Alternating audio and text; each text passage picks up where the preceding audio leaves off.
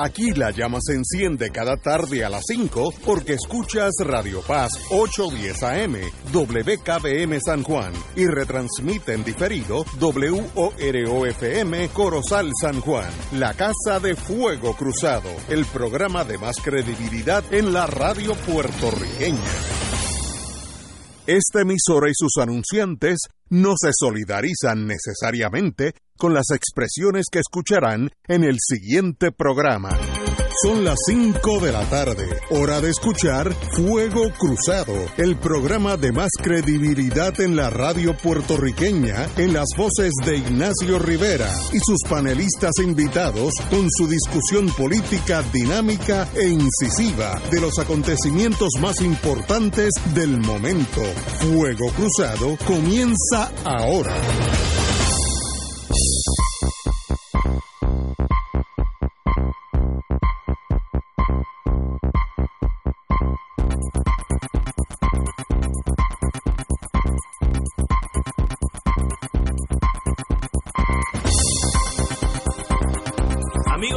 Hoy es viernes, qué bueno que es viernes. La ventaja con el viernes es que la colindancia de viernes, la frontera es con el sábado. Así que, y luego viene el domingo. Así que qué buenos días que vienen.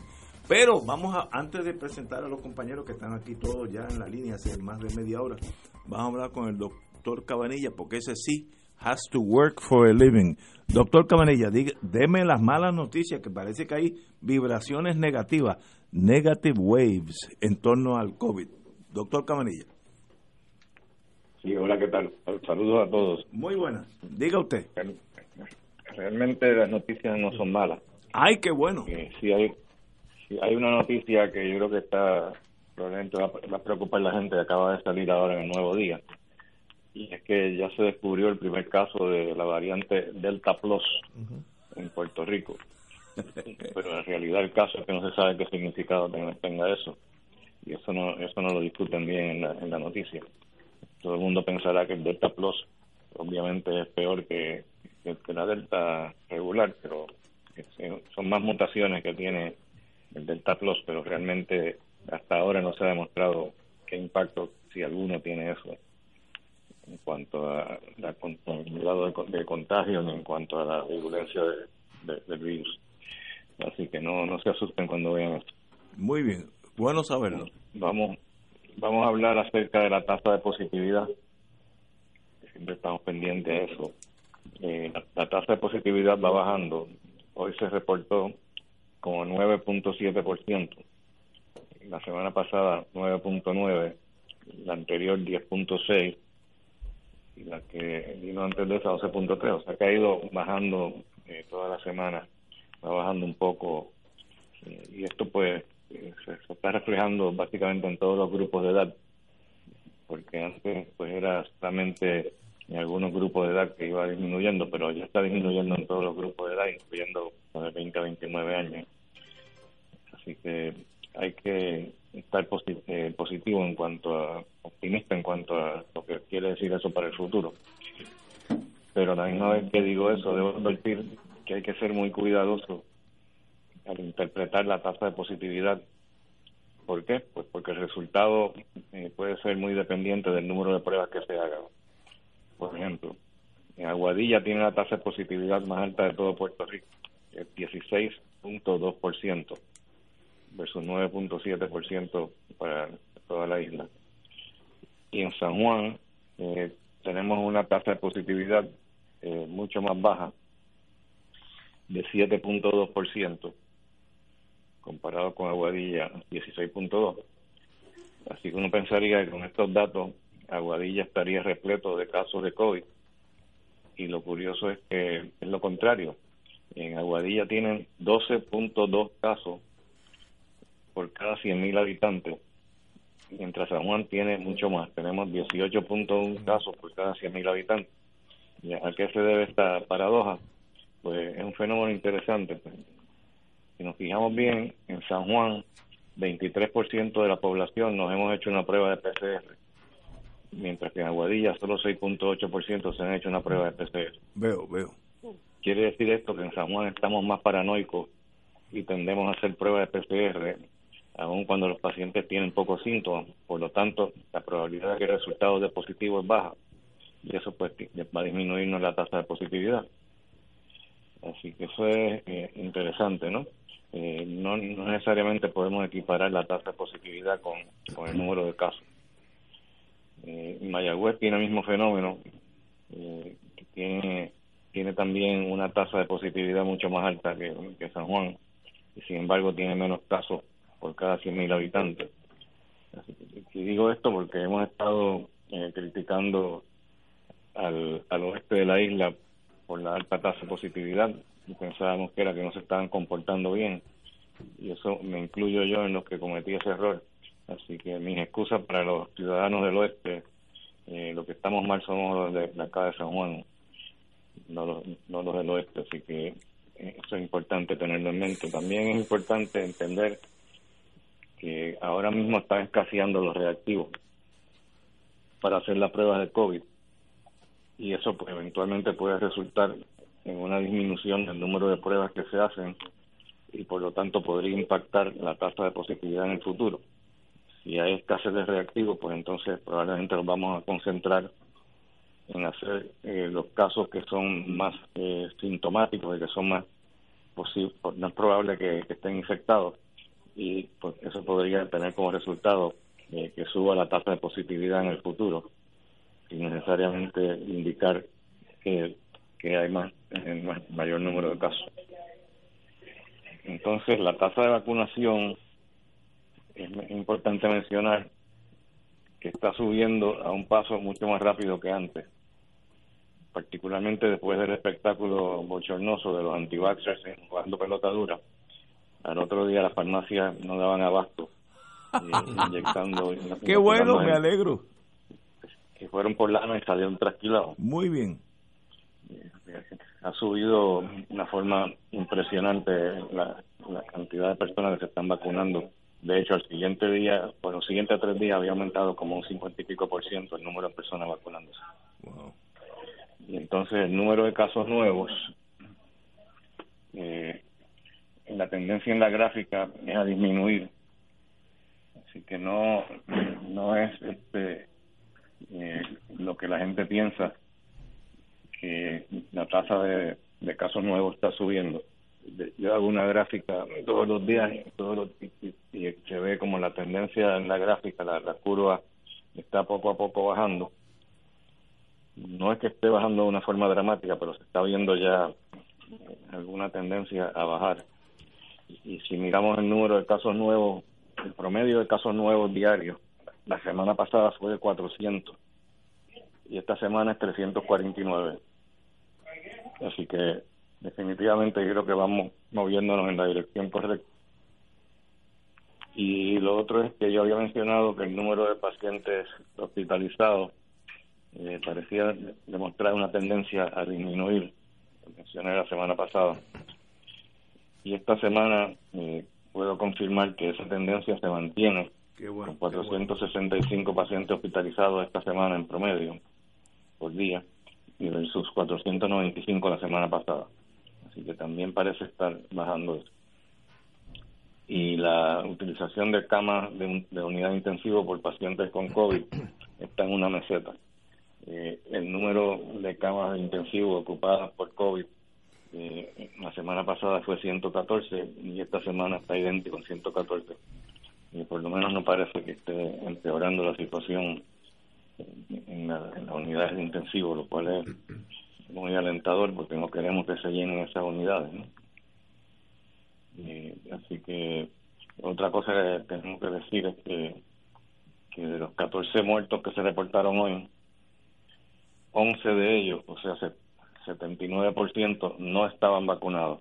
O sea que esa tendencia se sigue manteniendo no, no hay duda que, que, los, los pacientes que están muriendo, la gran mayoría son pacientes no vacunados. Y los que no los que sí están vacunados que mueren usualmente son personas con muchas comorbilidades que tienen problemas eh, pulmonares o que son muy obesos etcétera. Entonces debo mencionar también que la el CDC acaba de decidir recientemente eh, que un cóctel de anticuerpos monoclonales que se usaba antes, que lo habían retirado temporalmente del mercado, ya lo restituyeron. Lo habían sacado del mercado porque esa combinación de monoclonales que se llaman Bamlanivimab y Etesivimab eh, es un cóctel. Y ese cóctel pues había demostrado eh, que no funcionaba bien para la variante de, Sudáfrica y la, variante de Brasil por lo tanto lo sacaron, pero ya la variante de Sudáfrica y de Brasil ya prácticamente han desaparecido del panorama y han sido sustituidas por la variante Delta. Y esta, esta combinación de anticuerpos sí funciona eh, para la variante Delta, igual que la otra, el otro cóctel que se llama Regeneron, que también funciona, así que ya tenemos en el mercado de nuevo otro cóctel de anticuerpos por si acaso el Regeneron escasea, que ya estaban hablando de que pues, posiblemente estaba empezando a escasear. Así ese es el panorama en Puerto Rico. En el mundo. en cuanto al panorama internacional, eh, puedo decir que los hospitales pediátricos en Ohio están suplicando al público que por favor se vacunen, porque hay más niños que están en unidades de cuidado intensivo con COVID-19 que nunca antes. Por alguna razón ha subido eh, las hospitalizaciones en la unidad de intensivo de los niños en Puerto Rico a pesar de que han aumentado los casos nuevos pediátricos. en, las, últimas dos semanas empezaron a bajar el número de casos nuevos pediátricos y ahora mismo no tenemos a ningún niño en ventilador en Puerto Rico, según los datos del Departamento de Salud. Excelente. Y en cuanto a Cuba, eh, las noticias son buenas. Después de que alcanzaron una meseta que yo les había mencionado, ya había dejado de subir el número de casos nuevos, estaban en una meseta, esa meseta se mantuvo por tres semanas y en la última semana está disminuyendo rápidamente el número de casos. Y parece que ya están teniendo éxito en controlar el problema de la pandemia en Cuba. Y finalmente quiero terminar con Israel, donde siguen subiendo los casos nuevos, pero la tendencia en la curva, la, la, curva está menos eh, empinada que antes. Nos dicen que el número de hospitalizados está bajando también desde que empezaron a usar la tercera dosis. Ellos son los pioneros en usar la tercera dosis. Y a pesar de que el impacto no ha sido dramático en el número de casos nuevos, eh, ya por lo menos está empezando a, parece que a desarrollar una, una meseta en la curva, pero lo, más importante es que, hay mucho menos pacientes hospitalizados eh, desde que están usando la tercera dosis, así que parece que la tercera dosis parece que está ayudando también en disminuir la gravedad de, los casos. Eh, Eso en resumen es lo, que le quería decir. Me, preguntan aquí que, que, le pregunte, cuando usted dice que son casos nuevos, ¿qué quiere decir eso? ¿Qué es un caso nuevo? Bueno, por ejemplo, si ayer había, eh, vamos, a decir, vamos a decir, este, eh, 50 casos eh, reportados, eso es poco, usualmente mucho más de eso. Vamos a decir 300 casos es lo que, eh, que son positivos por PCR, que es la prueba molecular. Y hoy hay pues 400, pues quiere decir que hay 100 casos nuevos más que ayer. Pero, ¿qué, ¿qué, quiere decir esos 100 que cogieron el COVID? ¿Están en el hospital? ¿Están en su casa? ¿Qué, ¿Cuál es? Bueno, no, no, no, necesariamente están en la casa ni en el hospital, simplemente son casos nuevos diagnosticados por la prueba de PCR. Todos los laboratorios que hacen pruebas de COVID en Puerto Rico tienen que reportárselo al Departamento de Salud. Entonces ellos llevan un récord de cuántos casos eh, nuevos eh, se diagnosticaron ayer, cuántos se diagnosticaron antes de ayer, etcétera, para poder comparar si la tendencia es que, van subiendo el número de casos o si va bajando. Me, hacen otra pregunta aquí y, y que se repite. Eh, yo estoy en buena salud, tengo 58 años, tengo las dos vacunas, eh, ¿qué peligro tengo yo de recaer en la pandemia? Pregunta. Bueno, recaer sería si tú si hubiese tenido ya tenido el COVID anteriormente, ¿no? O, contraerla. No, sé si eso es a lo que se refiere, a contraerlo, pues. el, riesgo es más bajo eh, que, las personas que no están vacunadas. Eh, una persona que está eh, vacunada está eh, con la delta, con la, con la cepa delta, el riesgo de, el, riesgo de, vamos a decir, este, la protección que te da la vacuna es 88%. Eh, mientras que la, con la cepa de, con la cepa original eh, británica eh, era 94%. O sea que ahora mismo la vacuna te está protegiendo eh, un poco menos que antes, pero todavía te sigue protegiendo. Muchísimo. Pero la protección mayormente es porque se están viendo cada vez más casos este, de personas vacunadas que están adquiriendo infecciones. pero lo que sí se mantiene es que la mortalidad definitivamente es mucho más baja si estás vacunado y el riesgo de hospitalizarte también es mucho más bajo. Veo que, que le daría a uno, estoy simplificando para entendernos, le daría, yo estoy que estoy vacunado con las dos, le daría uno como una monga, algo así.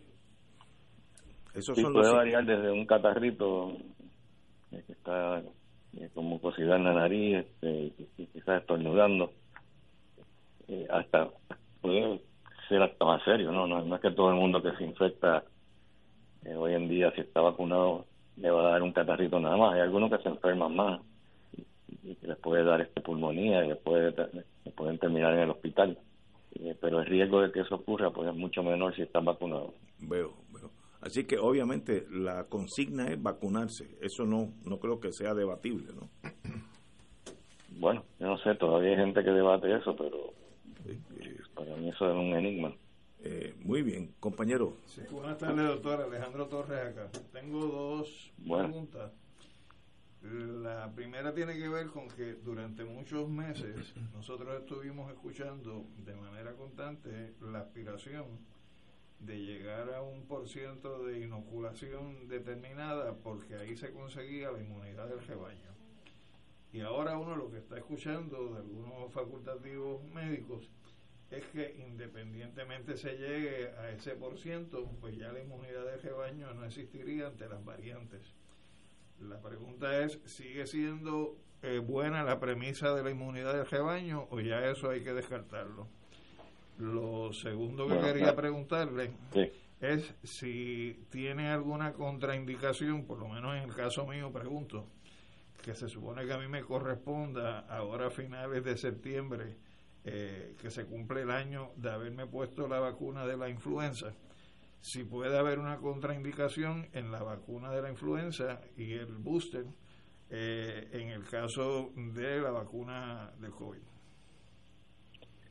Ok, bueno, pues vamos a empezar con la segunda pregunta. No hay realmente eh, ninguna contraindicación para ponerte la vacuna.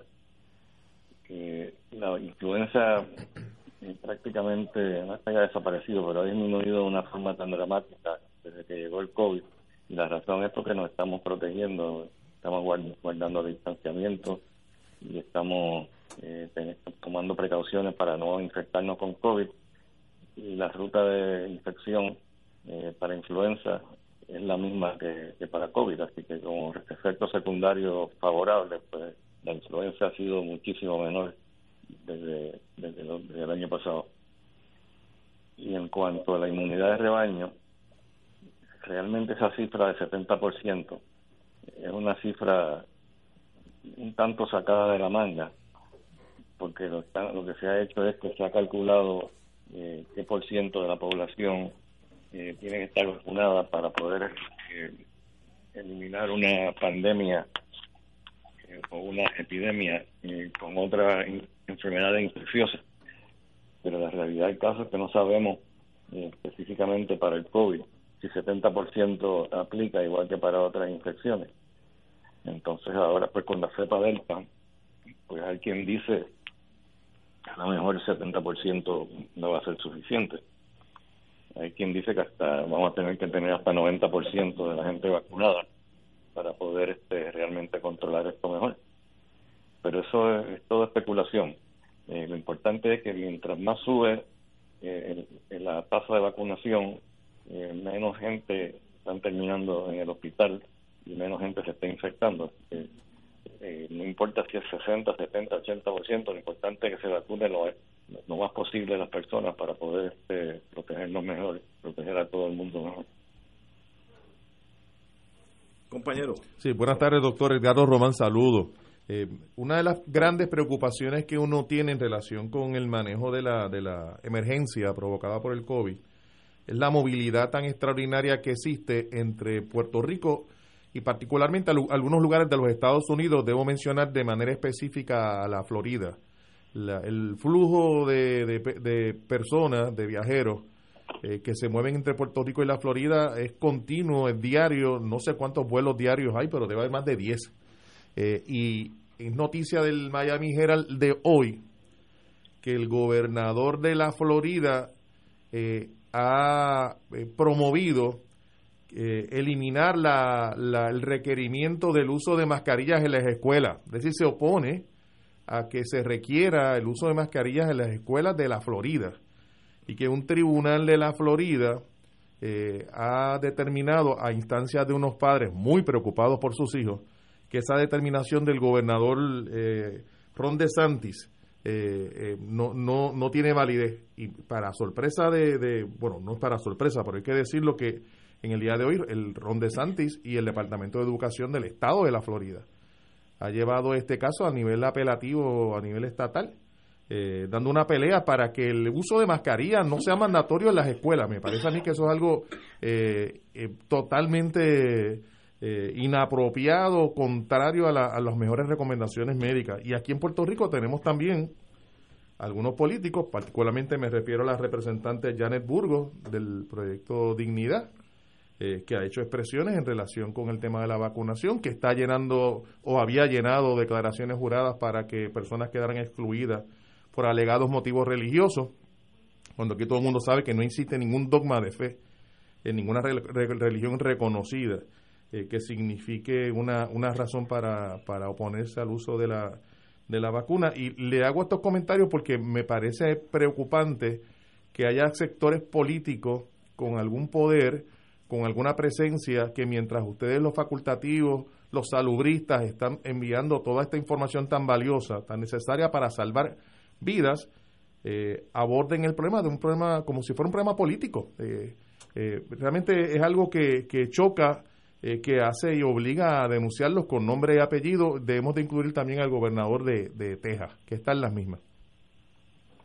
Sí, tiene toda la razón, pero es peor de lo que tú dices, porque la realidad es que De Santis no solamente hizo lo que dijiste, sino que también eh, amenazó como que le iba a cortar el sueldo, que no le iba a pagar el sueldo a los maestros que insistieran en usar mascarilla a los estudiantes. Que iba a quitar el presupuesto a la escuela. Casi loco, man. No, no, pero eso, a mí me voló la cabeza cuando, cuando escuché eso. Pero, eh, pero sí, espero que ahora seguramente él va a seguir apelando. Imagino que llegará a la Corte Suprema.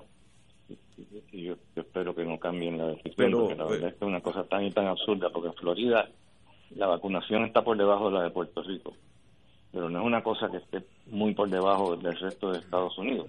O sea, ellos si acaso están un poquito más vacunados que el resto de Estados Unidos.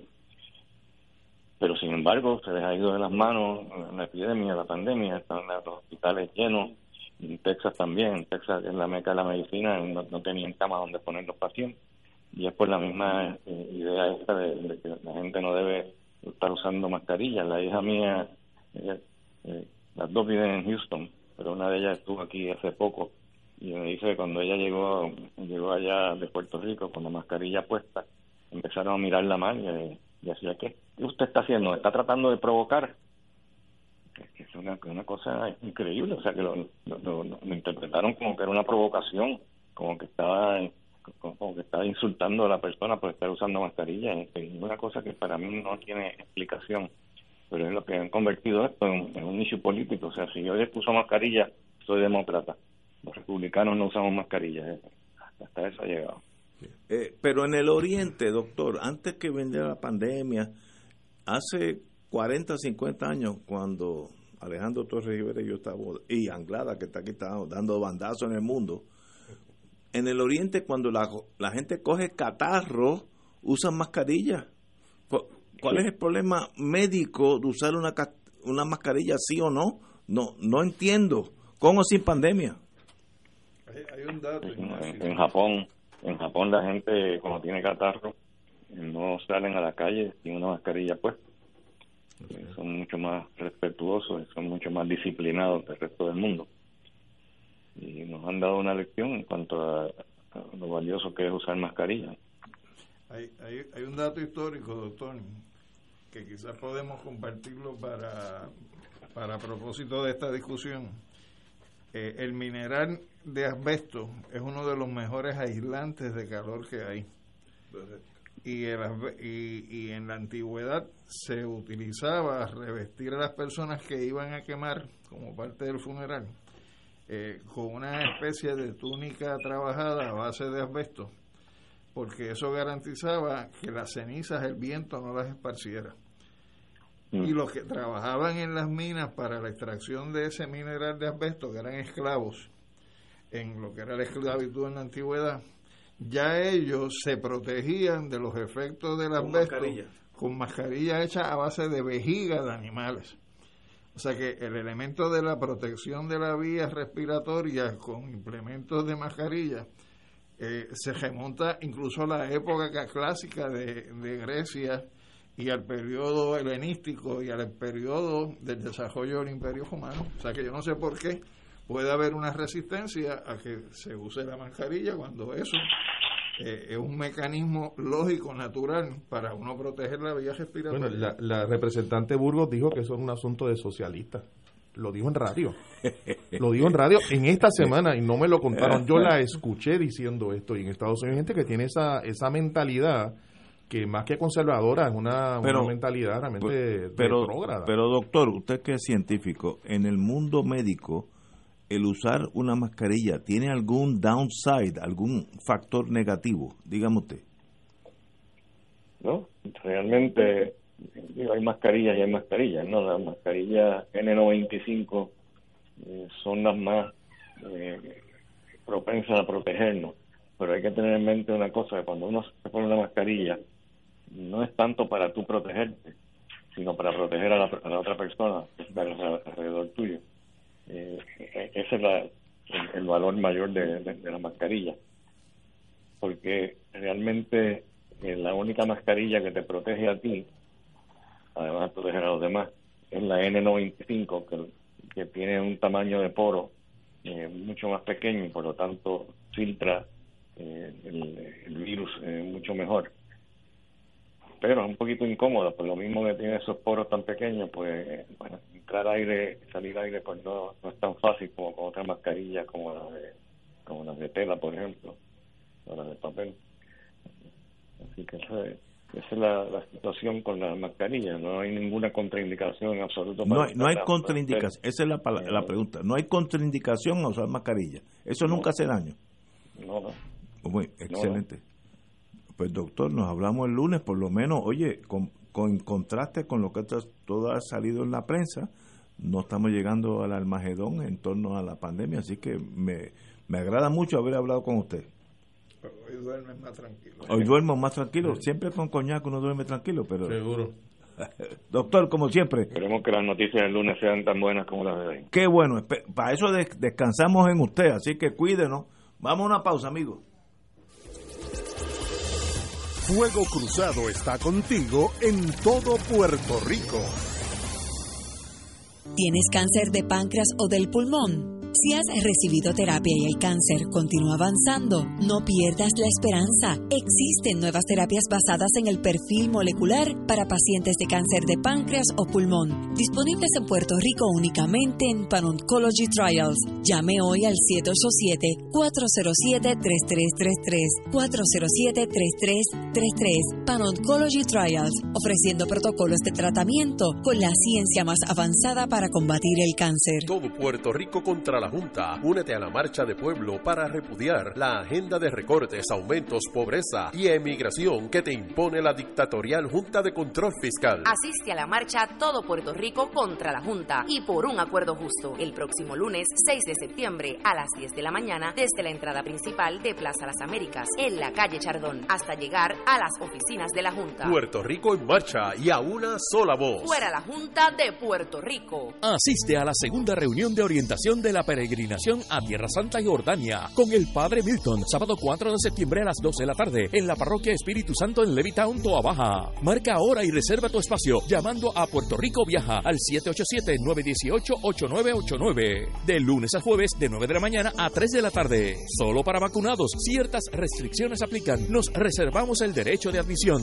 Puerto Rico Viaja, licencia AV85, teléfono 787-918-8989. Las hermanas dominicas de Fátima les invitan a la trigésima caminata por amor de forma virtual el domingo 26 de septiembre, comenzando con la Santa Misa a las 6 de la mañana desde la parroquia San Antonio Abad de Guánica. A las 9 de la mañana comenzará la caminata virtual hasta la 1 de la tarde con reflexiones, oración y música. Además contaremos con los artistas José Nogueras y Hermes Croato. Trigésima caminata por amor de forma virtual. Síguela en Facebook Live, Hermanas Dominicas de Fátima, fanpage y Caminata por Amor. Envía tus donativos para ayudar en la reconstrucción de nuestro templo a través de ATH Móvil 787-458-2411 o en la cuenta del Banco Popular Hermanas Dominicas de Fátima, número 077-340523.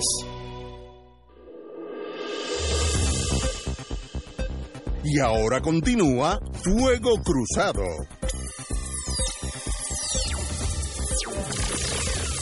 Regresamos amigos y amigas. Hoy tenemos que tomar unos segundos para despedirnos del distinguido amigo y periodista Efren Arroyo, eh, quien ha dejado una huella, una profunda huella en el periodismo investigativo en Puerto Rico. Murió a los 68 años, para mí un niño hombre cabal, tranquilo de espíritu, siempre con, con buen ánimo cuando entrevistaba a uno, en las buenas y en las malas, uno nunca lo veía agrediendo a uno, que hay periodistas que por alguna razón uno cree que son enemigos de uno, él buscaba cómo entrarle a uno en la conversación, buen amigo, buena persona, y verdad me da mucha pena saber que murió. Eh, su hijo, indicó la única experiencia, digo, la única evidencia que hay, que no es relacionada con, nada definitivo, es que eh, su padre no había sido vacunado. Si eso tiene que ver con la muerte o no, pues lo sabremos en los próximos días, pero una profunda huella eh, se queda, eh, un, profundo una profunda personalidad del periodismo investigativo nos abandona, así que nos despedimos de Efraín Arroyo con todo el cariño y el amor que le tenemos, compañero.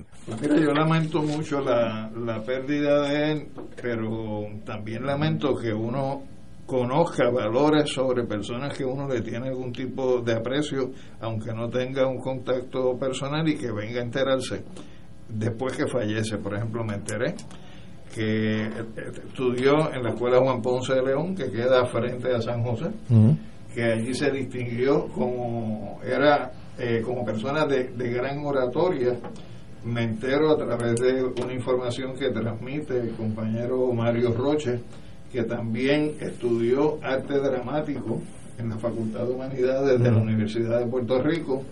Eh, creo que, se caracterizaba por lo inquisitivo, el elemento histórico que se ha señalado tanto en términos de, su carrera, pero también eh, por lo que es la dicción que muchas veces no tienen los periodistas y que él tenía la capacidad de poder ser eh, un buen expositor hablando con una buena dicción sin caer en la ridiculez y sin caer en la soberbia. Entonces, eh, buen punto, buen punto. Pues pienso que, que, repito, son elementos que uno los valora después que se pierde la persona. Cuando la persona estuvo ahí, de hecho, eh, tiene la misma edad mía.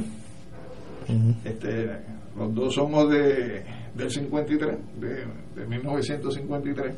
Así que yo lamento mucho la pérdida a su familia, pues mi abrazo solidario.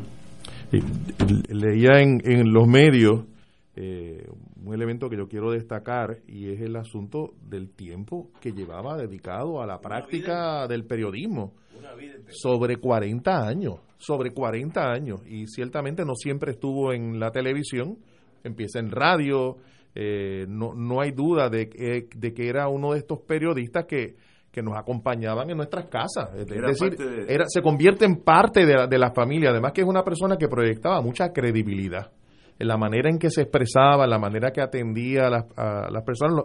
Él hacía varios reportajes especiales eh, destacando elementos adicionales y, también mostrando su capacidad investigativa. Eh, yo lamento profundamente esta, esta pérdida. Es una gran pérdida para el país, es una pérdida para el periodismo puertorriqueño, es una pérdida para la televisión eh, de Puerto Rico. Y, creo que de alguna manera habría que, dedicar un esfuerzo en reconocerle, en, destacar las aportaciones que ha hecho para el conocimiento ¿verdad? de los asuntos puntuales de, Puerto Rico. Eh, Ignacio, a pesar de que yo estuve vinculado a Claridad desde el año 70 en diversas eh, funciones de distribución, etcétera, y de corresponsalía en Naciones Unidas, en el año 78 yo regreso a Puerto Rico y oficialmente eh, paso a ser redactor de Claridad y ese es exactamente el año en que Efren empieza como redactor de una estación radial, creo que era WKQ AM. O sea que, que lo conozco en el sentido de que desde el 78 compartíamos las mismas conferencias de prensa, los mismos eventos, las mismas huelgas, eh, los mismos situaciones como aquel sopetazo del año 80, 81. Y en ese sentido tuve esa experiencia con él, siempre un caballero, eh, una persona muy recta, y como yo eh, intimo en un Facebook, eh, fue una persona que fue siempre bien respetuosa de claridad y del independentismo, en épocas en que lo que prevalecía era la Guerra Fría, el carpeteo y la represión más abyecta, la represión del año 78 de Cerro Maravilla, de, querer la policía eh, atacar, bueno, atacaron a Claridad y sin número de veces. Eh, en una ocasión recuerdo que la división de inteligencia de la policía le hizo un cerco al compañero Freddy Toledo, fotógrafo de Claridad, que debe estar escuchándonos desde Camuy, Puerto Rico. Un abrazo. O sea que Efren, en el sentido gremial, en el sentido de la profesión y en el sentido generacional también, yo recuerdo el noviazgo con, con Nacha, este, que presumo que es la mamá de, de, de a quien le llaman Efrencito Así que nuestra solidaridad es la gente buena que se nos va. Este, y que, y que honor eh, a, a Efren Arroyo, el, el honor que le ha dado al periodismo puertorriqueño y a la sociedad puertorriqueña. Excelente, me, me, da mucha pena, me enteré de su muerte y me sorprendió porque era joven, a la edad de nosotros ya casi todo el mundo es joven, que eso en sí es un problema, pero este no es el momento de, entrar sobre ello, pero de la que descanse en paz el excelente periodista por su personalidad, podía entrevistar las, las problemáticas más severas del mundo, siempre con su estilo, con tranquilidad y en vez de, exacerbar los ánimos, calmaba la, la, la entrevista. Así que muy buen periodista y Puerto Rico pierde uno de sus grandes. Eh, bueno.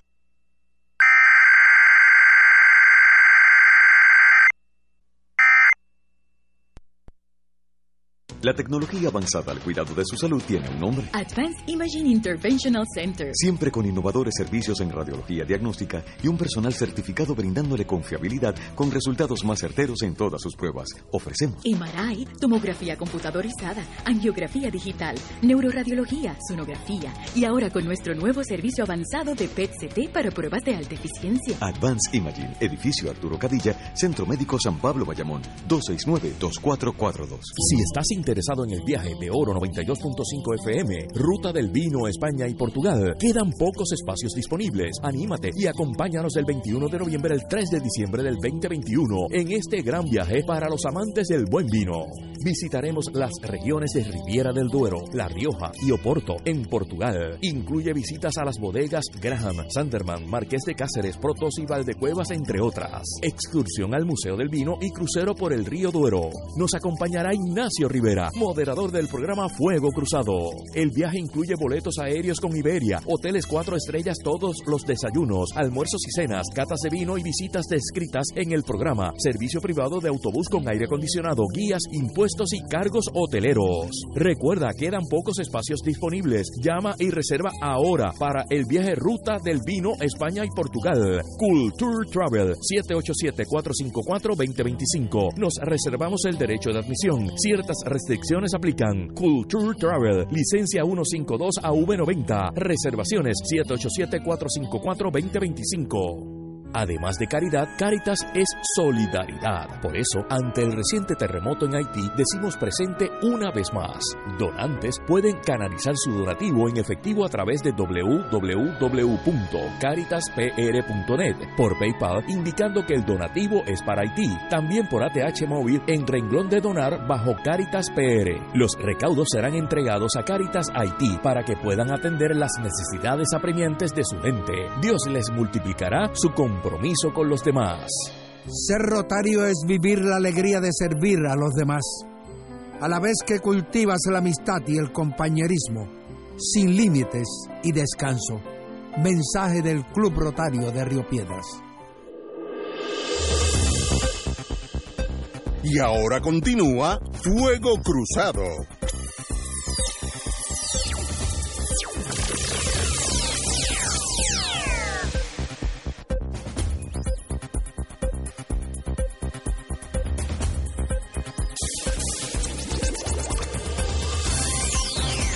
De nuestro, aquí hay cinco colegiados, y para mi honor sigo siendo colegiado de nuestro colegio de abogados y abogadas, y tenemos a la compañera Pilar Pérez Rojas, que de las oficiales altas de nuestra entidad. Pilar, buenas tardes. Buenas tardes a los compañeros, encantada de estar con ustedes hoy. ¿Qué te trae por aquí de nuevo?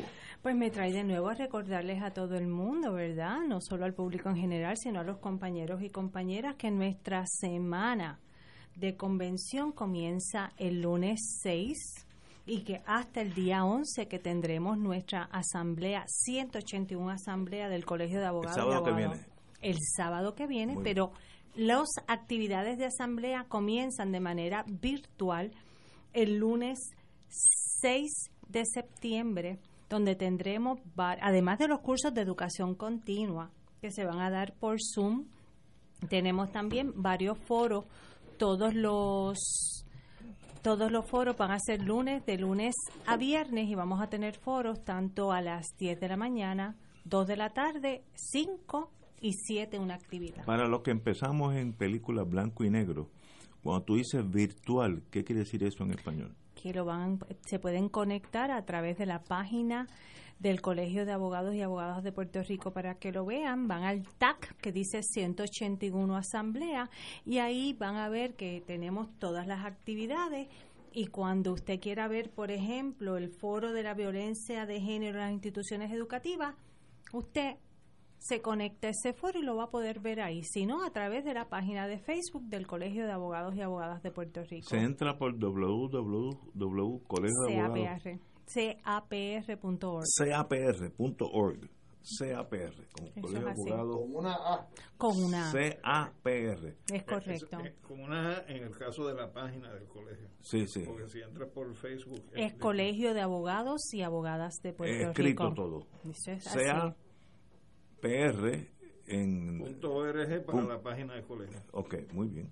Y eso la semana entera va a estar. La semana entera porque nuestro lema son los, los las rostros de la violencia que muchas veces son eh, no son visibles, son para todo el mundo una, una persona cree que los, los, rostros de la violencia son visibles y muchas veces no son visibles. Son eh, así que nosotros queremos que el público, no solo los compañeros, vean distintos aspectos de violencia explicados desde distintos puntos del derecho, no solo laboral, familia, agricultura, economía, deporte. O sea que tenemos muchas maneras.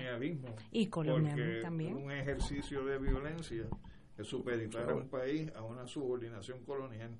Y sobre eso también. Esa, la voy a grabar para pasarlo para adelante para otras entidades, estar seguro de quién Hay dos panelistas en ese. En ¿Aquí? ¿De aquí? ¿Quiénes? ¿Tú? Y, ah. y, Yello. ¿Y Yello? Los dos tienen. Ah, con no está aquí, es que está asustado. No, no. Eh, Pilar, un privilegio tenerte aquí.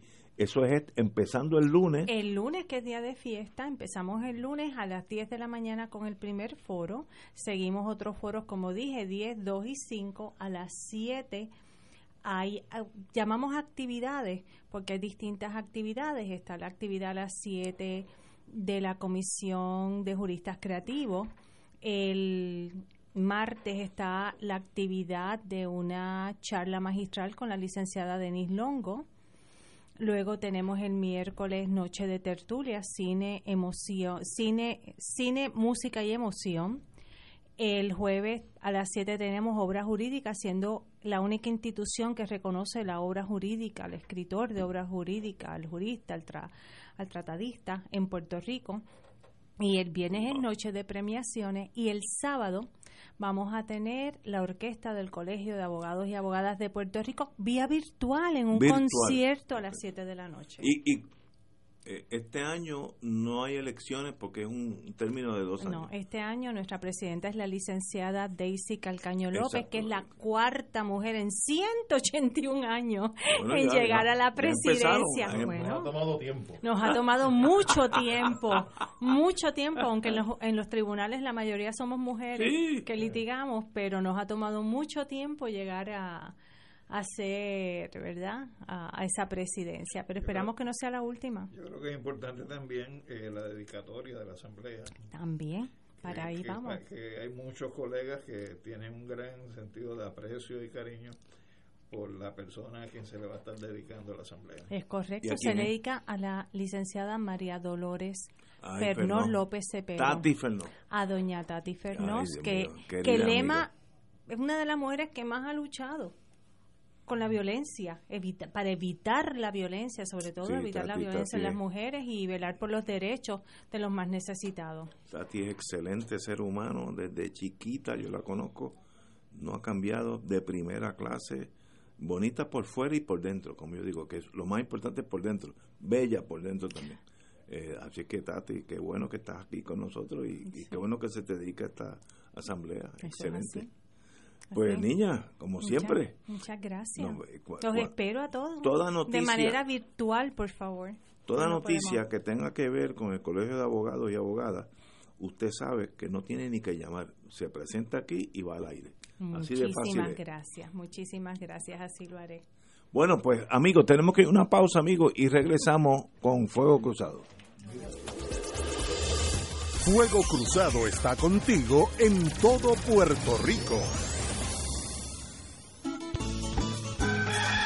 Despierta con la gracia de Dios iluminando el sendero y responde al llamado de congregarnos en su nombre cuando el sol despunta en el Santuario Nacional de Nuestra Señora, Madre de la Divina Providencia, tempranito en la mañana, el sábado 4 de septiembre, 5 y 30 de la madrugada para otra misa de madrugadores, la celebración eucarística que se ha convertido en tradición y fuente de bendiciones para la familia católica. Por motivo de la pandemia, se practicará el distanciamiento físico recomendado y el uso obligatorio de mascarillas. Se llevarán a cabo confesiones previo a la Santa Misa. Participa en este encuentro mensual y comienza el fin de semana en paz y renovado, asistiendo o escuchando la transmisión en directo. Misa de madrugadores por Radio Paz 810 AM o Radio Paz 810.com y oro92.5 o radioorofm.com. Info santuario de la providencia.org 787-646-9448. Asiste a la segunda reunión de orientación de la peregrinación a Tierra Santa y Jordania con el Padre Milton, sábado 4 de septiembre a las 12 de la tarde en la parroquia Espíritu Santo en Levittown, Toa Baja. Marca ahora y reserva tu espacio llamando a Puerto Rico Viaja al 787-918-8989. De lunes a jueves de 9 de la mañana a 3 de la tarde. Solo para vacunados. Ciertas restricciones aplican. Nos reservamos el derecho de admisión. Puerto Rico Viaja, licencia AV85, teléfono 787-918-8989. Con espíritu fraterno me uno a este mensaje de esperanza en un futuro más luminoso. Gracias a Dios y al trabajo de muchos, hoy tenemos vacunas para protegernos del COVID-19. Ellas traen esperanza para acabar la pandemia, pero solo si están disponibles para todos y si colaboramos unos con otros. Vacunarse con vacunas autorizadas por las autoridades competentes es un acto de amor y ayudar a que la mayoría de la gente lo haga es un acto de amor. Amor a uno mismo, amor a los familiares y amigos, amor a todos los pueblos. El amor es también social y político. Hay amor social y amor político. Es universal, siempre desbordante de pequeños gestos de caridad personal capaces de transformar y mejorar las sociedades. Vacunarse es un modo sencillo pero profundo de promover el bien común y de cuidarnos unos a otros, especialmente los más vulnerables. Le pido a Dios para que cada uno pueda aportar su pequeño grano de arena, su pequeño gesto de amor. Por más pequeño que sea, el amor siempre es grande. Aportar esos pequeños gestos para un futuro mejor.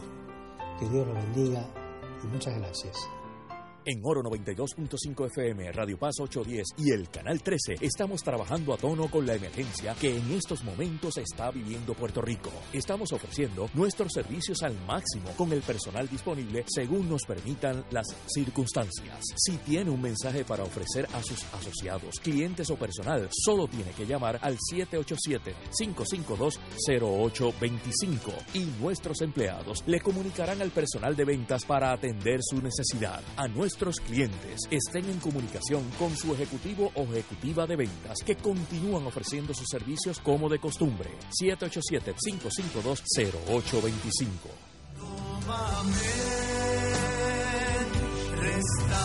haz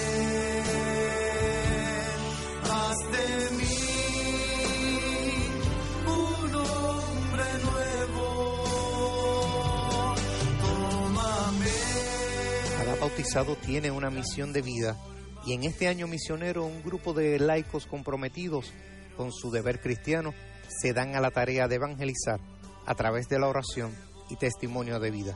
Todos los domingos de 7 de la noche a 8 y 30 de la noche en su programa Haz de mí un hombre nuevo por Radio Paz 810 AM, auspiciado por Productos Prico. Come saludable y rico con Prico. Igualas.com, servicios de contabilidad al alcance de su bolsillo.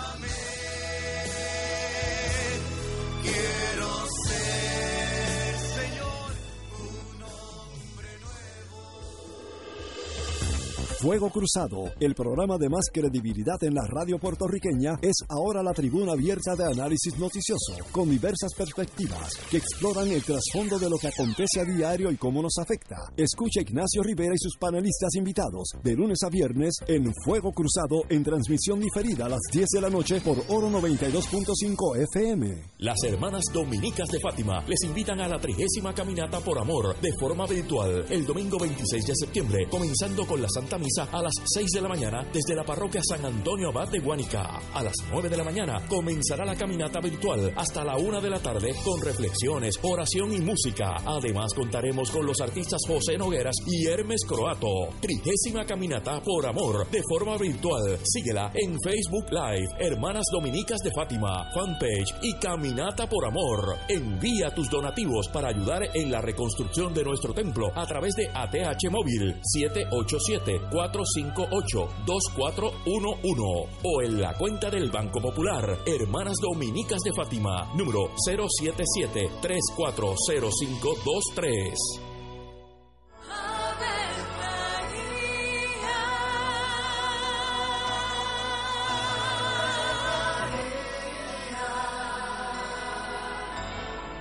El ángel del Señor anunció a María. Y ella concibió por obra del Espíritu Santo. Dios te salve María, llena eres de gracia, el Señor es contigo. Bendita tú eres entre todas las mujeres, y bendito es el fruto de tu vientre Jesús. Santa María, Madre de Dios, ruega por nosotros pecadores, ahora y en la hora de nuestra muerte. Amén. He aquí la esclava del Señor. Hágase en mí según tu palabra. Dios te salve María, llena eres de gracia, el Señor es contigo.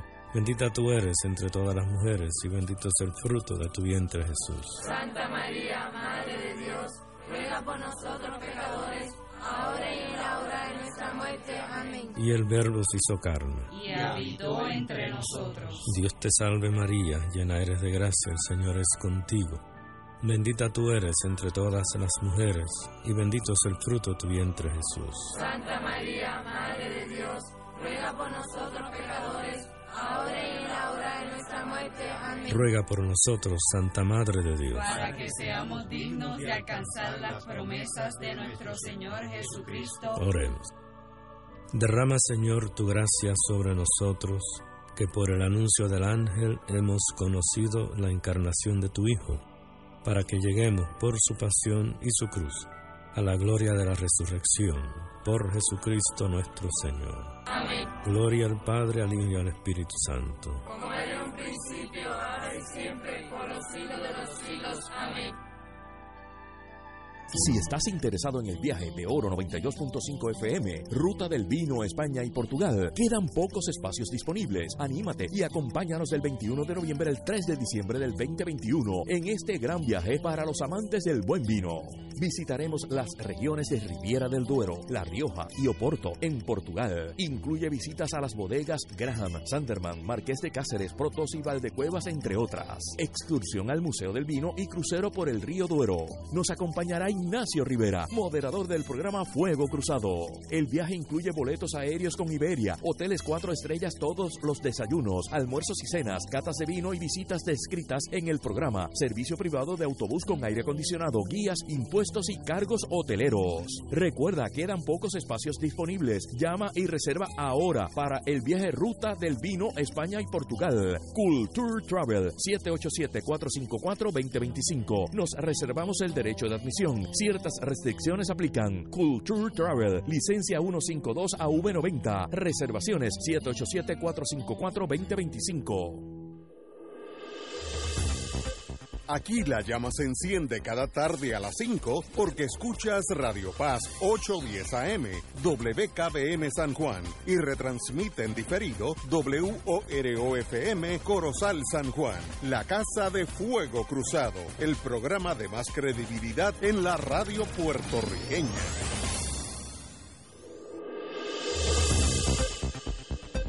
Y ahora continúa Fuego Cruzado.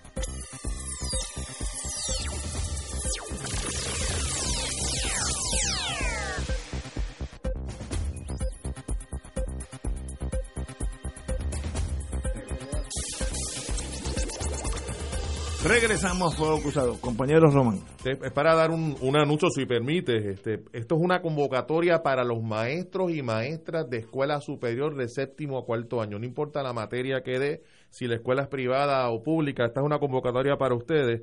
Se ha preparado y se está anunciando el primer ciclo de conferencias sobre derechos humanos para maestros y maestras de escuela superior. Van a ser los sábados, empezando el sábado 18 de septiembre terminan el 16 de octubre de 10 de la mañana a 12 del mediodía. Ignacio, gratis, completamente ¿En- en gratis. dónde? Va a ser a través de redes sociales, del portal de, la, del- de Facebook del Colegio de Abogados y Abogadas de Puerto Rico. Esto es una, una iniciativa de la Comisión de Derechos Humanos Civiles y Constitucionales del colegio.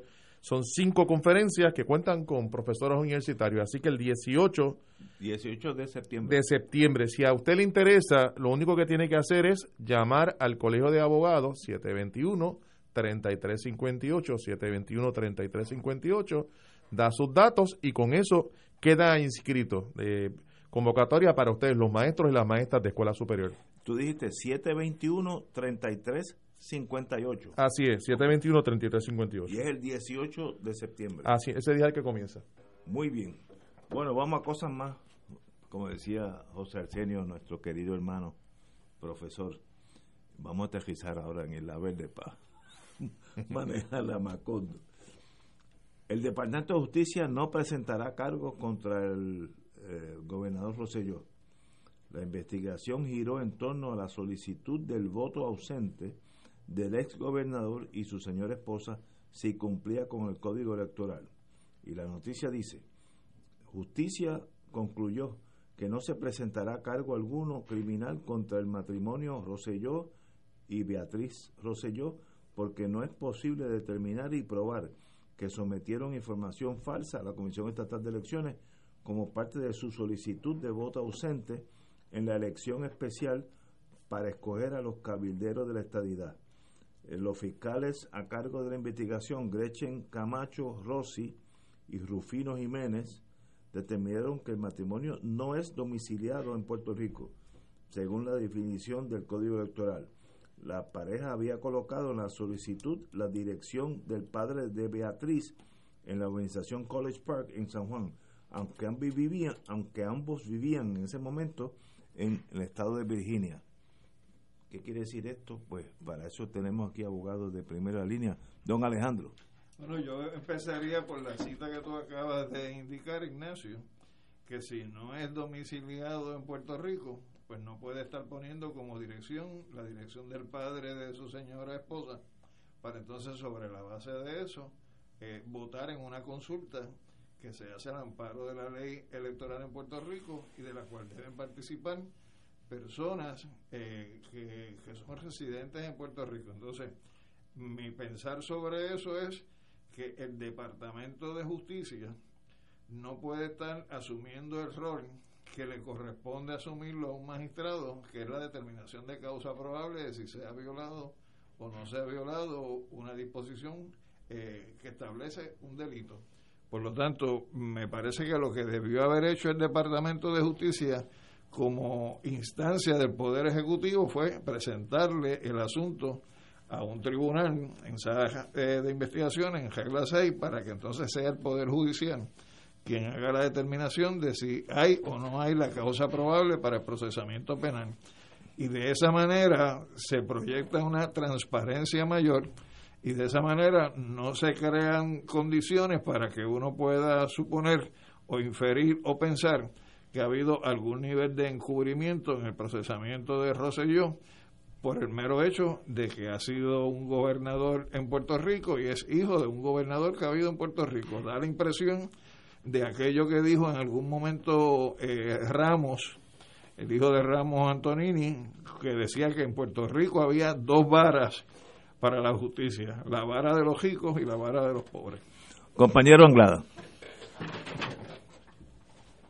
Bueno, mira, eh, este, esta noticia, esta más reciente noticia de Ricardo Rosselló y su esposa y el tema de las elecciones y la elección para supuestamente cabildear en Washington, eh, realmente a mí, a mí me ha deprimido eh, porque no hay, o sea, no hay límite, no hay límite.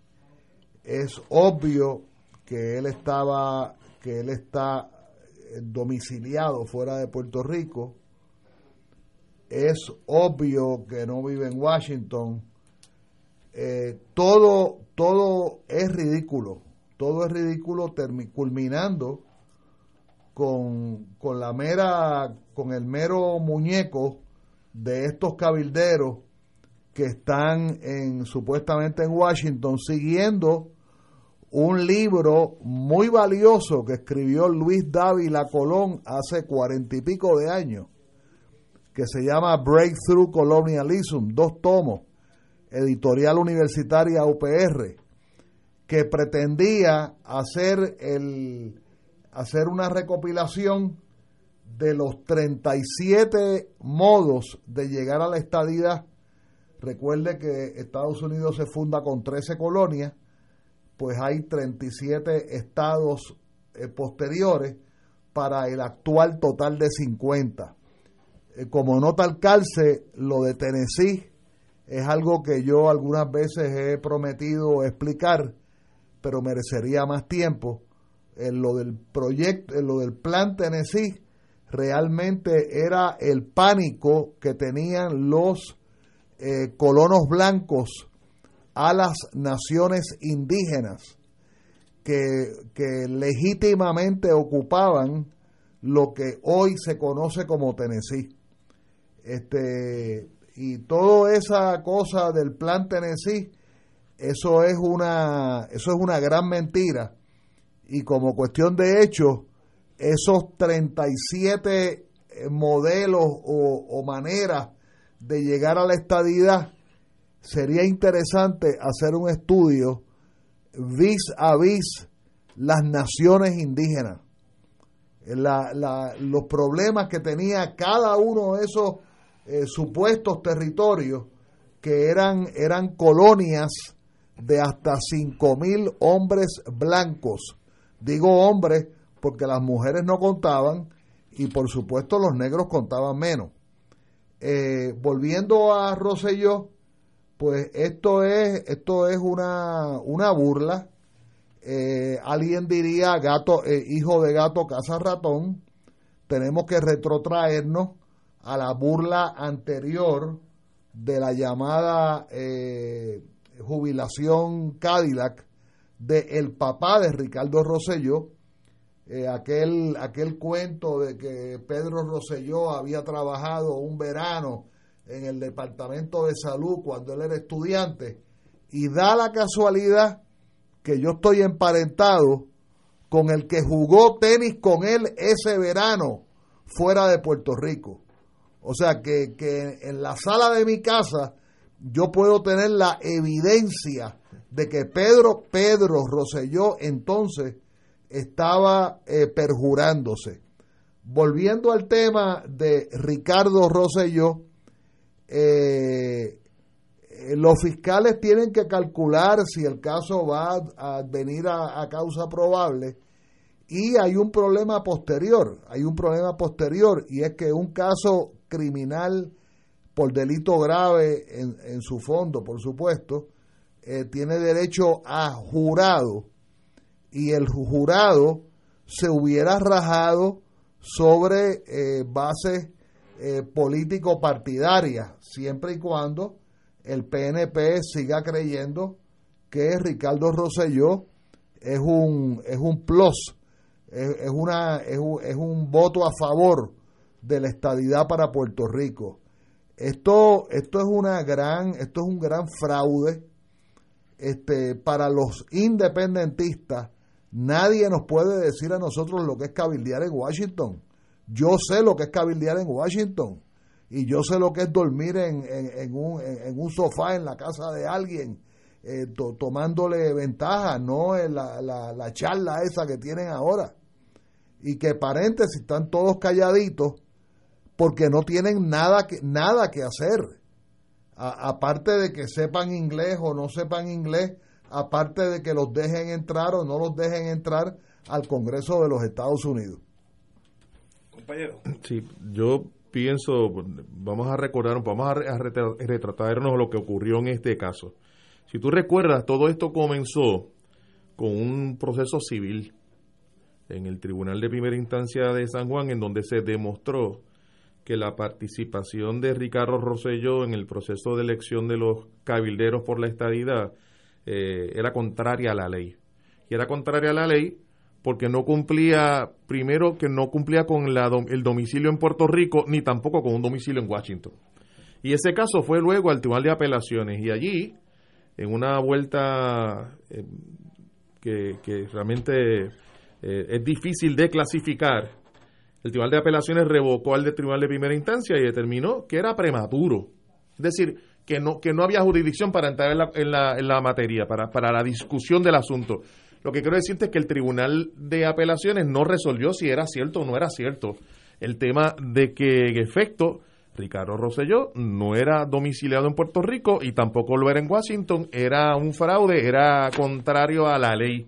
Ahí se dio el primer espacio de impunidad y ahora se da el segundo. Y es interesante porque aquí todo el país sabe, porque él lo declaró a juramento en el tribunal, que votó dos veces. Él no votó la elección general, pero votó una elección especial para sustituir un legislador PNP. eh, y lo dijo él bajo juramento, siendo domiciliado en Virginia. Y luego eh, intentó votar eh, en esta elección especial para la selección de los cabilderos a través del voto ausente, en donde hay todo un formulario que se le advierte a la persona el el incumplimiento con lo que se está diciendo allí de que la persona no está domiciliada en Puerto Rico, etcétera, tiene consecuencias penales. Hay un principio básico, hay un principio básico, es que la impunidad es enemiga de la justicia. Y aquí tenemos una situación de abierta impunidad de una persona que sin derecho a votar ha votado en Puerto Rico, sin derecho a ser elegido para un puesto, ha sido electo para un puesto. Y ahora vamos al Departamento de Justicia, está la prueba de que votó, está la documentación donde solicita el voto por adelantado y de alguna manera extraordinaria se resuelve que no, no van a radicar el cargo. No es que no hay causa, porque el Departamento de Justicia no resuelve que no hay causa, no puede hacerlo. Eso le corresponde a un tribunal. El Departamento de Justicia decidió no presentar los cargos. Pues ahí quedó la impunidad. Con una determinación del tribunal, que entre las cosas que el tribunal señala es el carácter mendaz del testigo en la silla de los testigos declarando o sea que tampoco obviemos que ese pasó por ese filtro porque tuvo que ir a declarar ante la jueza que presidió el caso civil. Rebeca de León es la jueza y la declaración la tuvo que hacer por videoconferencia porque no vino a Puerto Rico tampoco. Lo tuvo que hacer desde allá, desde donde reside, desde Virginia. Entonces, Ignacio, ahí es que yo te digo que eh, tú tienes aquí el nivel de cuáles son las reglas de juego, lo que tú llamas de rules of engagement, que, presupone que el Departamento de Justicia le tiene que someter a un tribunal y que sea el tribunal que determine si hay o no hay causa probable. Pero, pero si el... Porque están, están dados los hechos que justifican el que se procese a la persona. Pero si el fiscal entiende que no hay caso, yo considero que sería inútil mover toda esa maquinaria con todos los resultados que conlleva de seres humanos, eh, problemas emocionales, a regla 6 cuando yo fiscal, en este caso secretario de justicia, considero que no hay caso. pero una cosa, o sea, regla 6 no, no hay que mover tantas cosas, sencillamente llevarlo a un magistrado que está así, allí haciendo turno y presentar la prueba que tiene en regla 6. Si, si, si trasciende la regla 6, entonces que eventualmente eso va a juicio y es un proceso más largo, pero además, además, si uno de los objetivos que se ha planteado por parte del querido amigo y compañero eh, secretario de Justicia es devolverle la credibilidad al Departamento de Justicia, tú no le puedes estar devolviendo la credibilidad al Departamento de Justicia con actuaciones de esta naturaleza. Ahí Domingo, como secretario de Justicia, tenía que haber dado instrucciones a, los fiscales, sometan el caso y que sea un juez quien determine si hay o no hay causa. Es una decisión difícil. Yo creo que yo fui fiscal cinco años, no en el plano local, sino en el plano federal. Y a veces hay que tomar decisiones que aquí no hay casos, así que cierra el expediente y bótalo que a veces los agentes federales se enojaban con uno, pero es que no había caso. Esto fue en este caso, yo no sé, pues yo no estoy envuelto en ese caso. Conozco la verticalidad del secretario de Justicia y yo le creo, si él dice que no hay caso, pues no hay caso, pues no mueva más nada. Ah, que pasa más rato, que la gente lo va a criticar. Para eso que él está ahí, si no se mete a la Cruz Roja donde nadie lo critica, pero el secretario de Justicia a veces va a tomar decisiones difíciles y esta puede ser una. Ahora, en el lado negativo, cuando doña Yuya, que vive en Tennessee, solicite lo mismo, hay que darle el mismo privilegio, porque ya es un precedente. Eso no es delito, pues no es delito. Mira, pero si tienes que tomar una decisión difícil, y esta podría ser para él una decisión difícil, tómala en función de devolverle la credibilidad al departamento que bastante deteriorado ha estado ese elemento de credibilidad a través de los pasados años. Estoy de acuerdo. Una decisión difícil para el secretario de Justicia. Yo lo conozco hace demasiado de años, tal vez. Una persona íntegra no necesita de este trabajo, así que no tiene que hacerle caso ni al gobernador ni, ni al presidente de los Estados Unidos. Es más, a él le cuesta dinero ser secretario de justicia. Por tanto, yo descanso mi, mi, esperanza en él. Si usted entendió que no había ni caso, pues mire, no lo presente y lo dice. Y take the heat, coja, el, calor. No sé si el compañero... No, yo lo que quería añadir es que como yo siempre trato de eh, ser funcionario de colegio electoral cada cuatro años, en esta pasada elección yo fui funcionario dos días. El día de los eh, de los votantes envejecientes o el voto adelantado. El voto adelantado. O ausente también. Y el día de la votación general en la Eleanor Roosevelt aquí en Roosevelt y en la High de la Universidad en la Avenida Universidad. Y yo lo que quiero ahora es rendirle tributo no solamente a todos los funcionarios electorales de todos los partidos, con una excepción, aquí en la Eleanor Roosevelt, el PNP, que se negó a ponerse la mascarilla, se, se negó a taparse el hocico durante la, y le digo hocico adrede, hocico, no digo nariz, digo hocico, adrede, y por poco terminamos peleando en, en el medio de la, de la unidad electoral. Pero le quiero rendir tributo a los centenares y miles de electores que hicieron fila, que estuvieron horas parados haciendo fila en ambas escuelas, en ambos días, para legítimamente cumplir con la ley.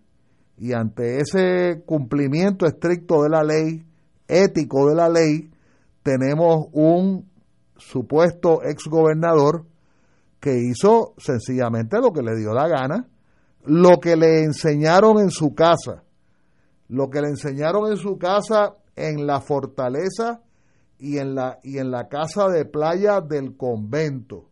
Y la gente sabe de lo que estoy hablando, del incidente que él tuvo siendo menor de edad, menor de edad, pero ya rayando en la adultez, y la gente sabe en qué paró ese otro caso en otras palabras, es impunidad, impunidad e impunidad. Bueno, amigos, eso a la larga cuesta votos. Si uno quiere ganar elecciones y no da un golpe de Estado, uno tiene que ganarse el sentir del pueblo. Mientras más usted sea marginal, en todos los sentidos, menos votos va a recibir. Es una ley de gravedad. Así es que si el Partido Nuevo desea volver a reinar en el 2024, tiene que ganarse el endoso del pueblo, haciendo las cosas bien. ¿Qué bien y qué es mal? Eso cada caso, eso no, es, no hay una línea que uno diga todo esto es bien y todo esto es mal. Eh, cada caso puede ganar votos o perder votos. En el sentido político también hay que hacer la justicia.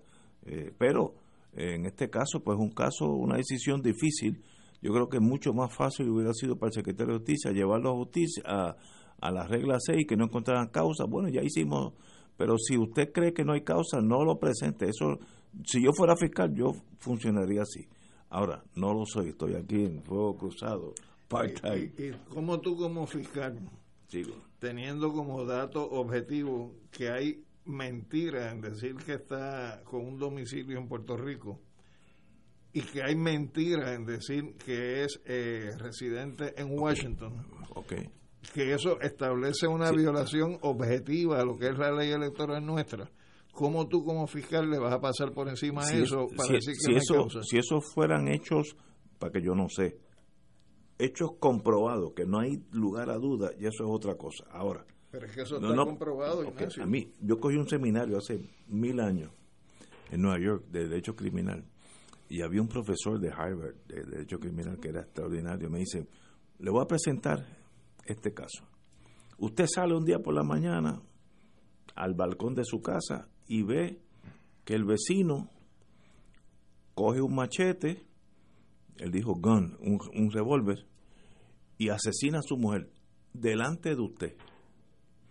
Le pega seis tiros y la mujer cae en la grama. Muy bien viene la policía viene a investigar y usted releva, dice todo lo que pasó. Entonces, mira, pasó esto esto, esto, yo vi esto. Que... Los forenses, por la, razón que sea, no hacen el examen de... Lo hacen, pero sale negativo porque se dañó la máquina de, ¿cómo se llama?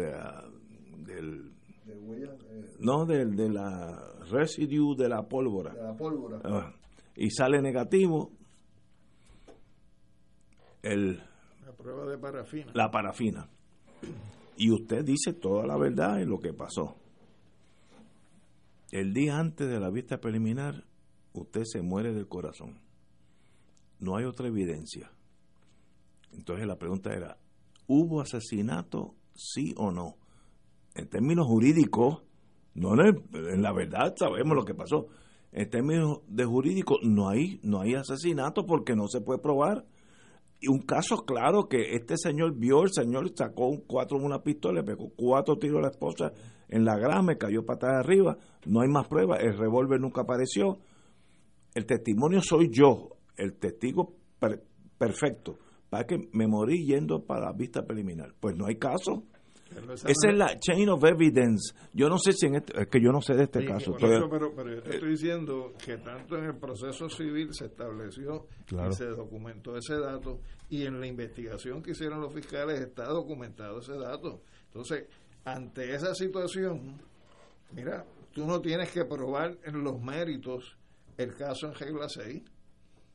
tú le tienes que presentar al, tribunal con la prueba que tú creas lo que, lo que tú entiendes que es suficiente para que haya una determinación de causa probable.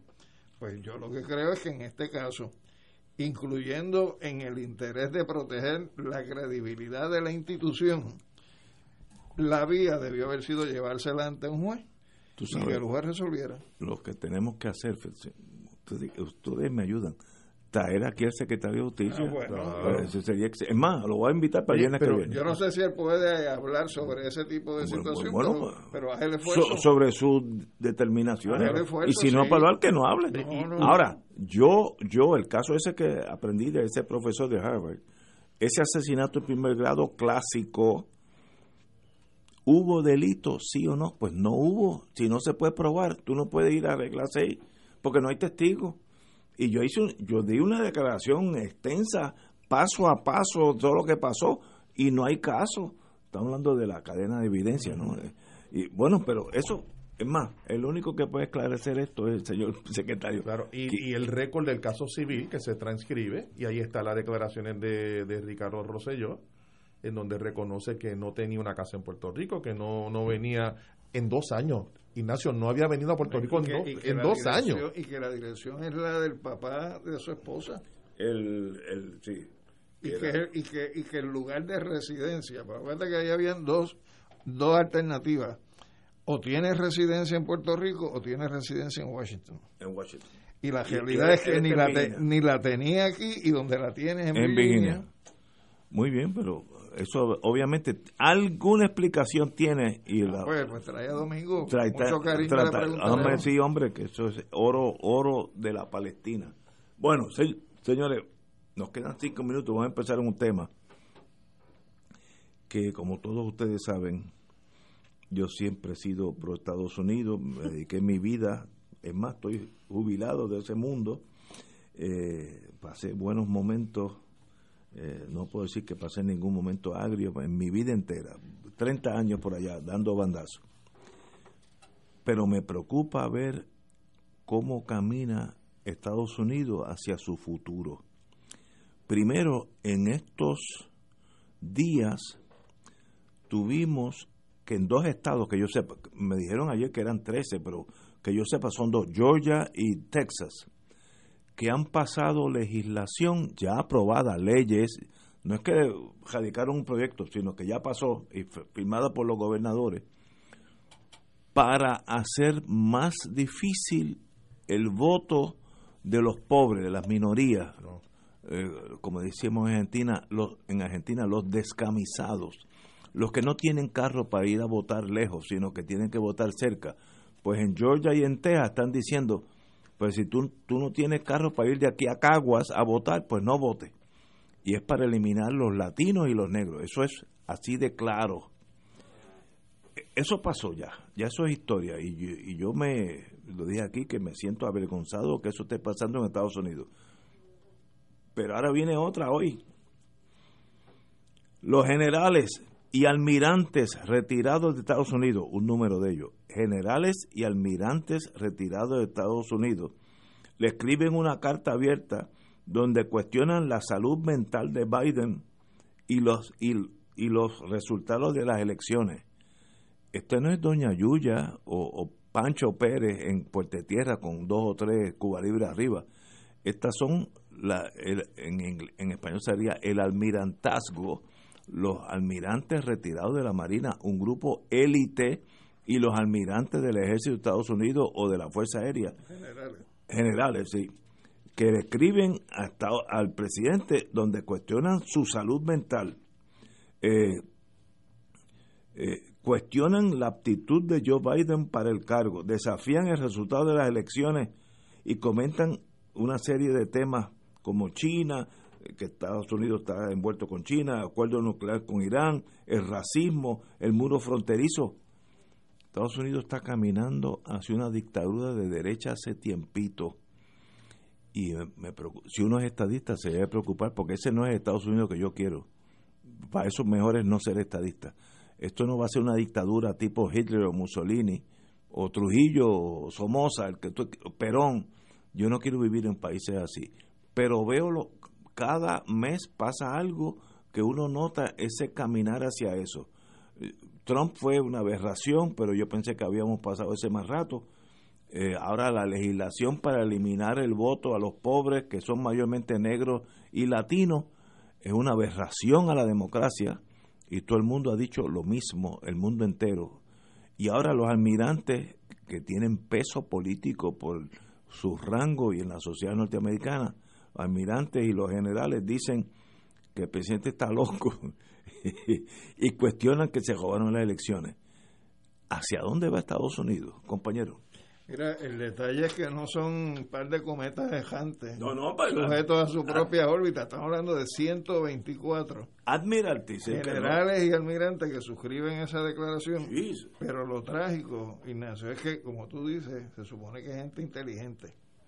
Y entonces uno, y uno se pregunta cómo gente inteligente puede en esa carta suscribir una declaración en la cual diga que el gobierno de los Estados Unidos bajo Joe Biden está dando un giro a la izquierda hacia el socialismo y una forma marxista de gobierno tiránico.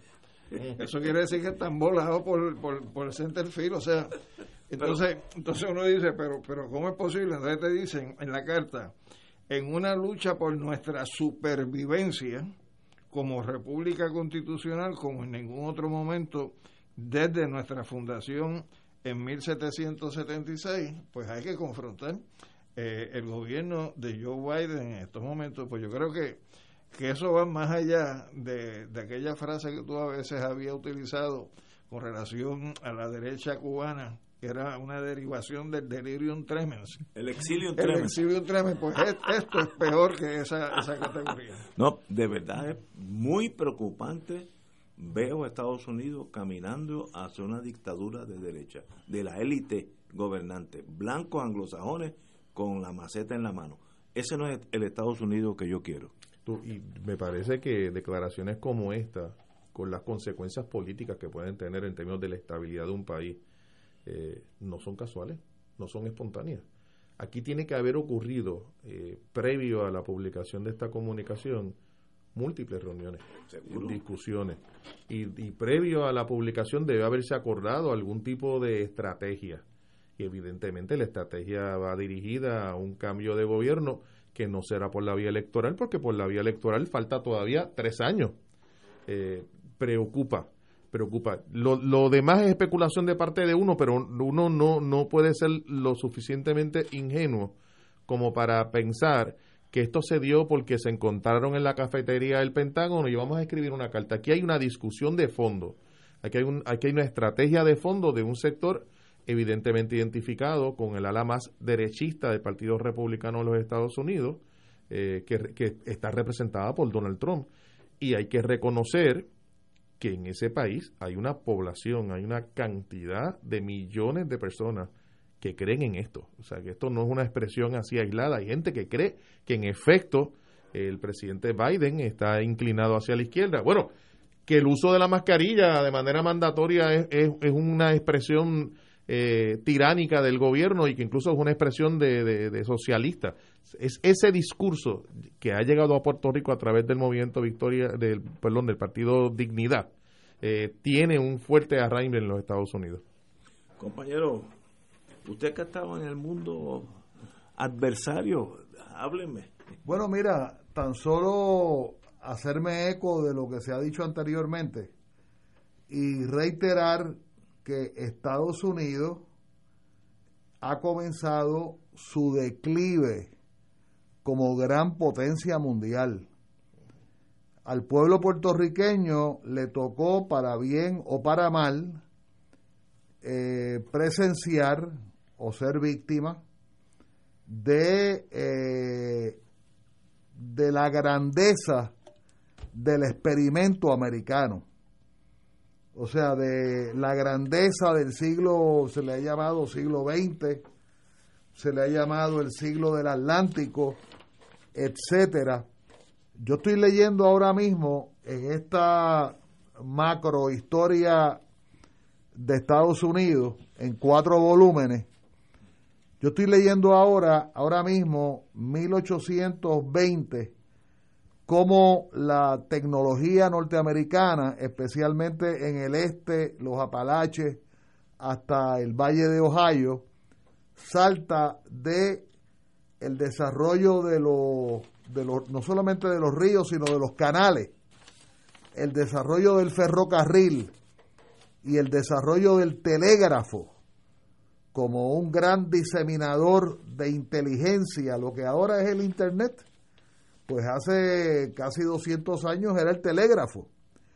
Pero ya todo eso, yo, yo me imagino cuánto, cuánto acero había que trabajar para crearlo a las rieles de los trenes, para toda la tecnología, tecnología relativa al desarrollo de los canales, especialmente en el noreste de los Estados Unidos, hacia los grandes lagos.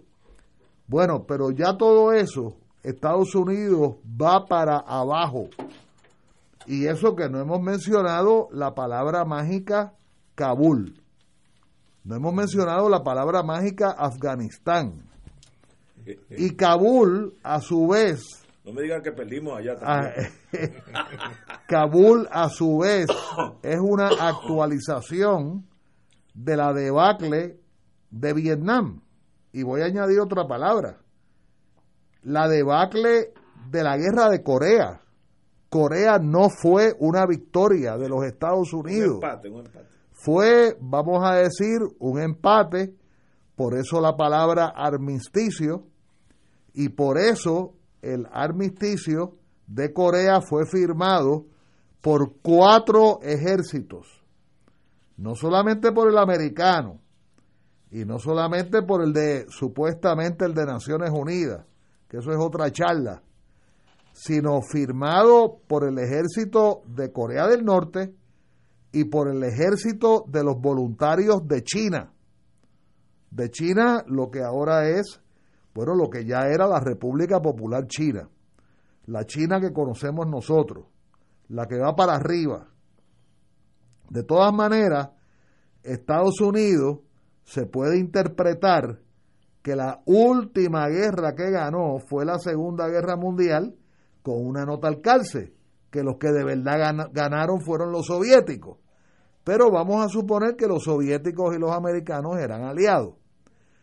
Viene la guerra de Corea, es un empate, la guerra de Vietnam es, un, es una bueno, es un, bueno, yo nunca le yo nunca le llamo guerra de Vietnam. Yo siempre le llamo agresión de Estados Unidos a los pueblos indochinos. Yo creo que ese es un concepto más correcto. Y tampoco le llamo guerra de Afganistán. Eso es una invasión unilateral de Estados Unidos sobre el, el, pueblo, el territorio de Afganistán, que ya hemos hablado en otros programas, varios panelistas, que Afganistán se le conoce como el cementerio de los imperios, ¿verdad? Y nos podemos ir a, a, nos podemos ir antes de nuestra era, antes de Cristo, ¿verdad?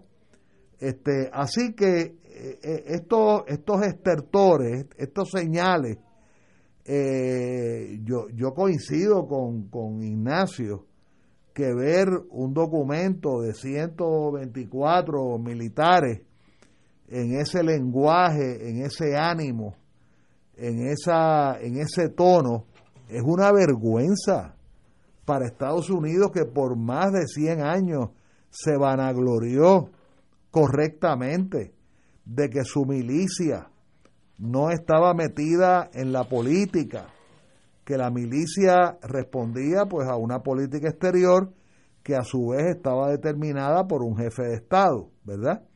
Y parcialmente por el Congreso de los Estados Unidos.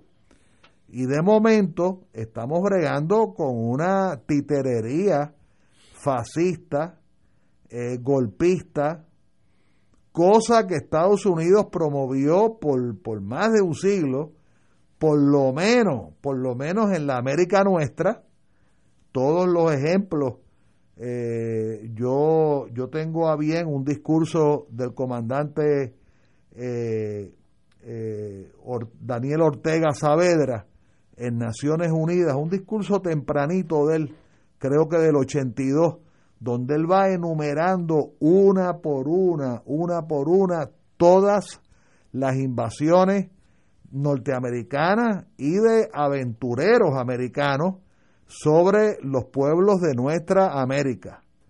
Así que eh, a mí me da mucha pena todo esto. Pienso en mis nietos, que, nacieron y viven en Estados Unidos. Eh, pienso en los familiares de la esposa de mi hijo, que son este, ciudadanos americanos nacidos en Corea del Sur, ¿verdad? Y que creyeron hace 50 años, 40 años, 50 años, que estaban emigrando al, al país del futuro, ¿verdad?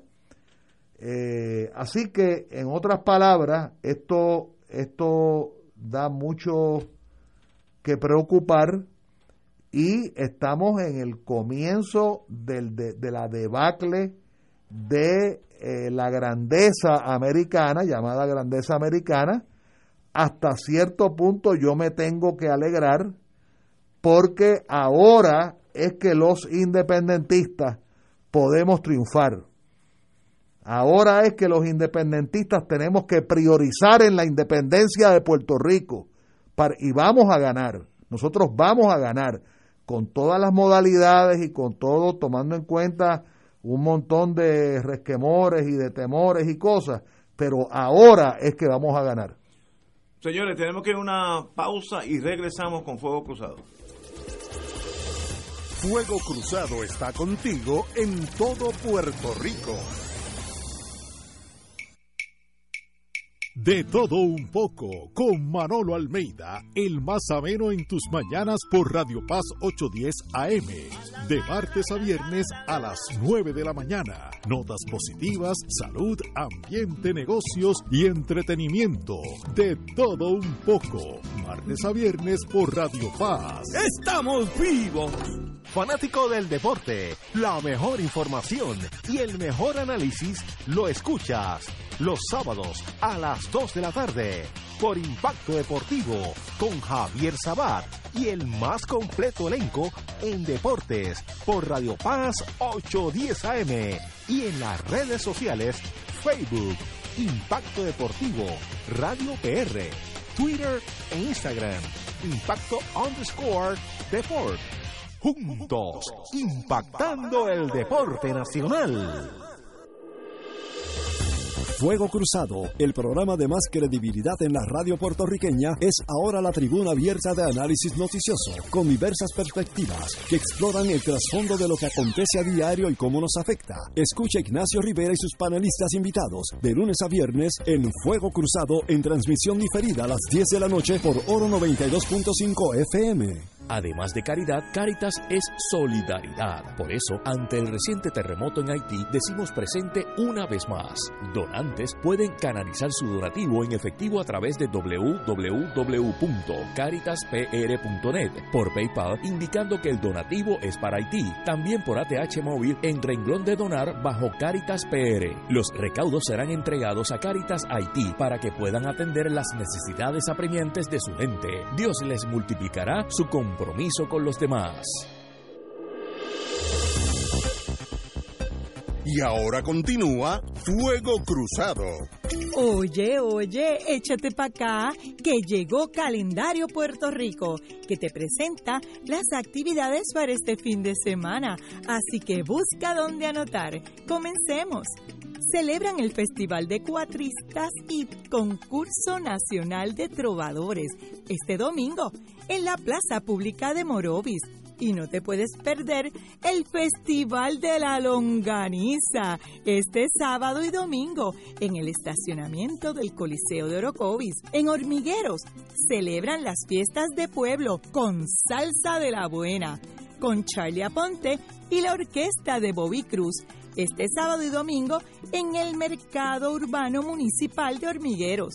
Celebran el Día del Jeep de Colores este domingo a las 9 de la mañana en Salseo en Maunabo. Habrá una caravana en ruta por Maunabo, Guayama y Salinas. Ay, no te puedes perder el mercado orgánico en la placita Roosevelt este domingo de 9 a 2 de la tarde. También este sábado hay bomba puertorriqueña en el Parque Histórico Cueva María en Loíza. Y la Bohemia de Chabela Rodríguez este domingo a las 7 de la noche por su Facebook Live. Para el horario y localización de las actividades de este fin de semana, además del itinerario de los artistas, puedes acceder a Facebook Calendario Puerto Rico. Y recuerda, estamos subiendo cada media hora las noticias de interés boricua. Estamos en Instagram y Twitter. Para Fuego Cruzado, les reporta Dolma Irizarri.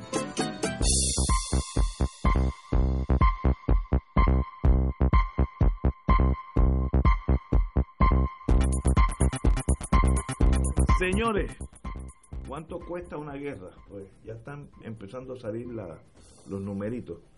Como todos sabemos, el señor presidente Joe Biden indicó que nuestro affair, va a ser una palabra francesa, en Afganistán con dos, costó dos trillones de dólares. ¿Cuánto? Dos trillones. Dos trillones. Ahora, bueno, eso, eso- Se le ha perdido el respeto al dinero. Ok. o sea, trillones Ahora, de dólares. Hay un instituto for Policy Studies que indica que el estoy leyendo the cost of militarizations desde el 911 found that the US has spent 21 trillones eh, en, en, en estos a- a estas aventuras fuera de los Estados Unidos. Eh, esto fue desde el, desde el ataque 911, 21 trillones. ¿Cómo una nación puede mantener sus servicios sociales, su infraestructura, puentes, túneles, El trenes, seguro social, el seguro social, y se ha chupado desde el 911 21 trillón. Yo tengo un dato que entre el 8 de octubre, que es cuando comienza la guerra contra Afganistán, hasta el 30 de Hace 20 agosto, años. ¿Mm? 8 de octubre del 2001 al 30 de agosto del 2021, se fueron 6.5 trillones. Bueno, el presidente admitió dos, vamos a traducir por seis, pero eh, este Institute of Policy Studies en Estados Unidos indicó que el costo de todas nuestras aventuras por el mundo entero, desde el 9-11, no es de la Primera Guerra Mundial, es 21 trillones. Eh, ha- Yo no hace sé- yo no sé sentido. cómo se mide eso. No, no, co- Y a eso añádele la foto de anoche del subway en Nueva York Eh, eh, llenado de agua. inundado que, que, que es serio porque uno se pudo haber ahogado literalmente.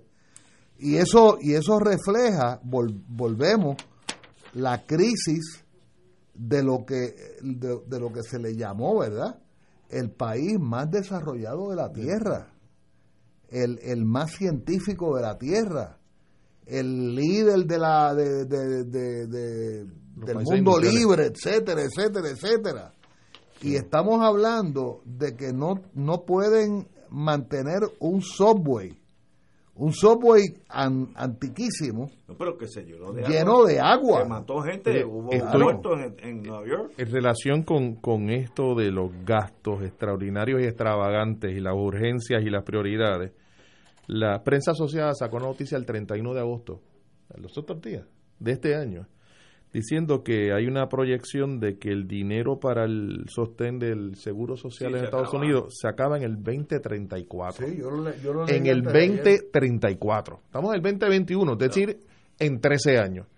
Y Estados Unidos se da el lujo de un gasto como este en un proceso que no tiene ninguna explicación, eh, que lógica desde una óptica estrictamente económica del uso adecuado, el uso eficiente de los recursos. Yo creo que es un acto irresponsable, además de imperialista, irresponsable con la mayoría de la población norteamericana. Mira, en, el marco de lo que estamos hablando, un dato que aparece hoy eh, y lo publica CNN es que Biden emitió una orden ejecutiva cuyo propósito es que se haga una revisión de toda la documentación que hay en torno a los, a los sucesos del 11 de septiembre del 2001 Ah, para determinar cuánto, cuántos de esos documentos que hasta ahora figuran como documentos clasificados se pueden desclasificar.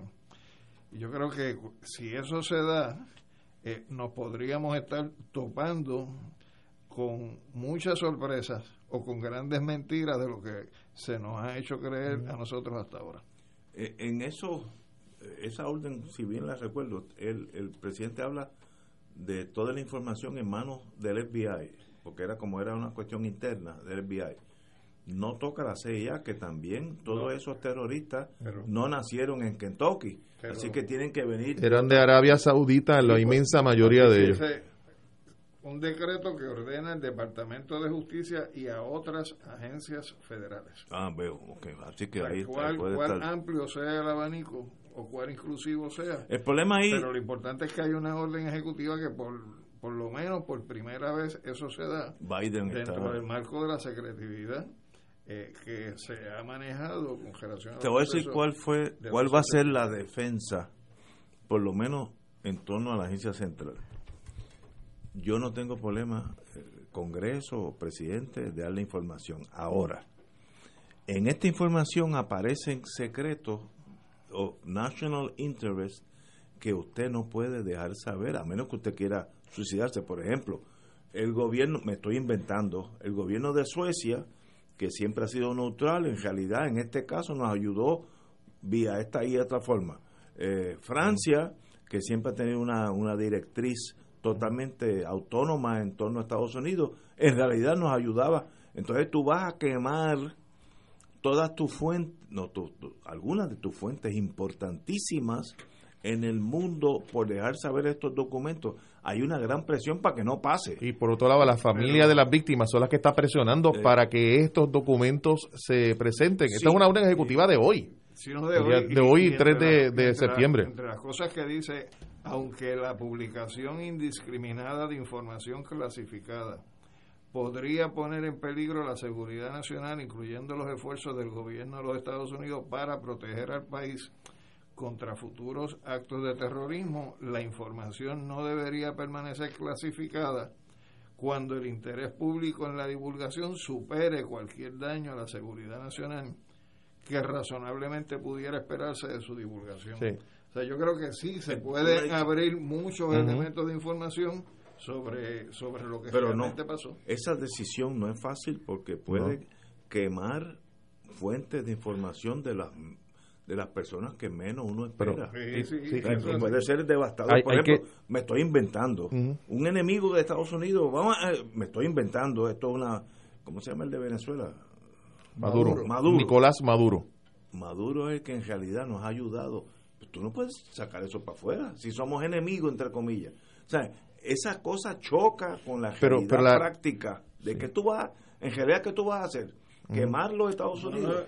o sea, eso no va a pasar, pero lo que estoy diciendo es que sí puede pasar que comience a surgir información que diga por qué, por ejemplo, la agencia de noticias eh, de. Siria y la de Irán señalaron que el día que se fueron abajo las Torres Gemelas no había en las oficinas cantidad de ciudadanos eh, que son israelíes o judíos trabajando. Sí. O sea, ¿qué pasó que ese día faltaron tanto? O segundo, ¿dónde está el debris del supuesto avión que se reventó contra el Pentágono? Donde no aparece eso. ¿Dónde está la información de las cámaras de circuito cerrado que tiene que tener el Pentágono? Donde se tiene que reflejar cómo se dio ese proceso, donde una parte del Pentágono reventó. ¿Qué pasó con el avión que se derriba sobre Pensilvania? Pensilvania, sí. Que tampoco aparece el Claro. debris de donde Bueno, reventó. hizo un boquete. Sí. eso Mm. está en filmado. Y, y esto es una promesa de campaña que Eso hizo yo no tengo problema porque eso es interno. ¿Me entiendes? Esos son eso, que- chismes de la familia y no tengo problema que salga. Ahora, Pero que es información que- ¿de dónde yo saco esa información? Eso Pero lo que, es iba a bien- lo que iba a comentarte, esto es una promesa de campaña que hizo Biden. Entonces, acaba de recibir una carta firmada por 1.800 personas relacionadas con las víctimas del 9-11, planteándole que no participe en ningún evento en la celebración del 20 aniversario del evento Wow. hasta que no cumpla con la promesa que hizo al salir electo. Entonces, tiene esa presión política de un segmento, de un sector de la población muy sensible para el resto, porque son los familiares de las víctimas. O sea que ese, ese balance de qué se va efectivamente, se va a hacer público o no, eso lo vamos a ver más adelante, pero ciertamente tenía que hacer esta movida porque ya se había comprometido con esta misma persona.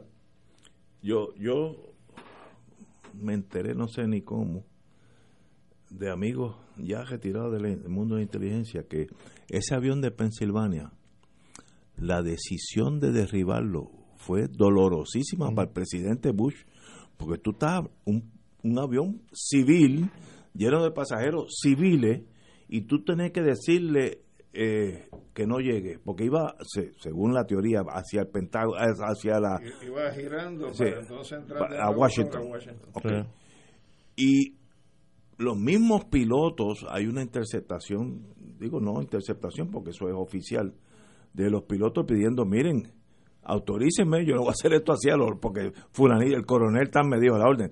¿Quién me está dando, sabe? Eh, Piden más, más, más endoso porque una decisión bárbara, Mira, dificilísima. Hay y se libro- tomó. Hay un libro que se llama Jefe Ata, que lo escribe una periodista española. de Hasta era uno de los pilotos. No, no, Ata es el que dirigía una de las células de Al Qaeda. Sí, sí, sí, Que es sí. el que monta la operación. Sí, ese sí, ese. Que era de Sura, era de En Alemania, él estaba. él estaba eh, era, estudiaba ingeniería Pero- pero y viene era de, estuvo- de, de estuvo en Egipto Saudi Arabia. Y Saudi Arabia. Entonces, hay una reconstrucción completa de qué pasa ese Ujú. 11 de septiembre por parte de esta mujer, Pilar Urbano, que es como se llama.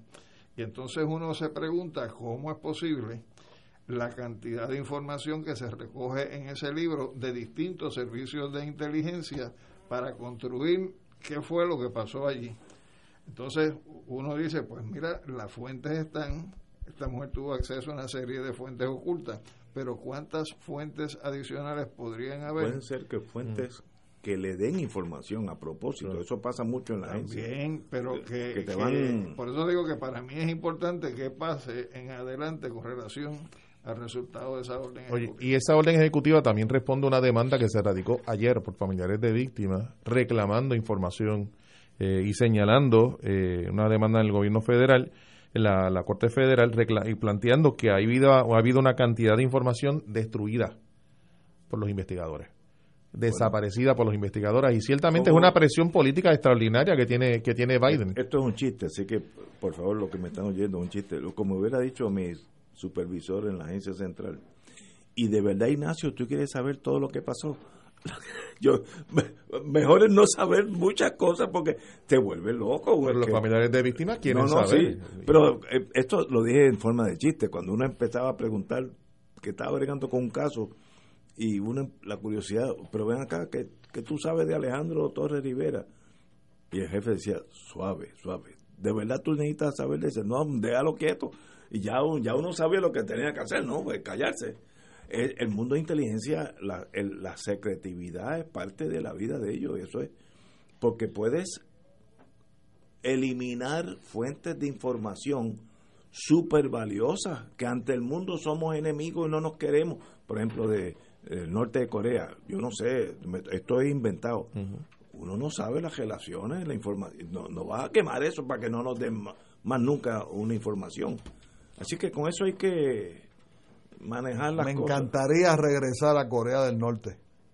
Yo estuve allí en el año 72. Me dicen que eso es deprimente. no, no, no, no, no, mi recuerdo es que es un país muy bonito. No, pero me dicen que hay unas hambrunas bárbaras, eso es lo que he leído, yo no, no he estado por ahí.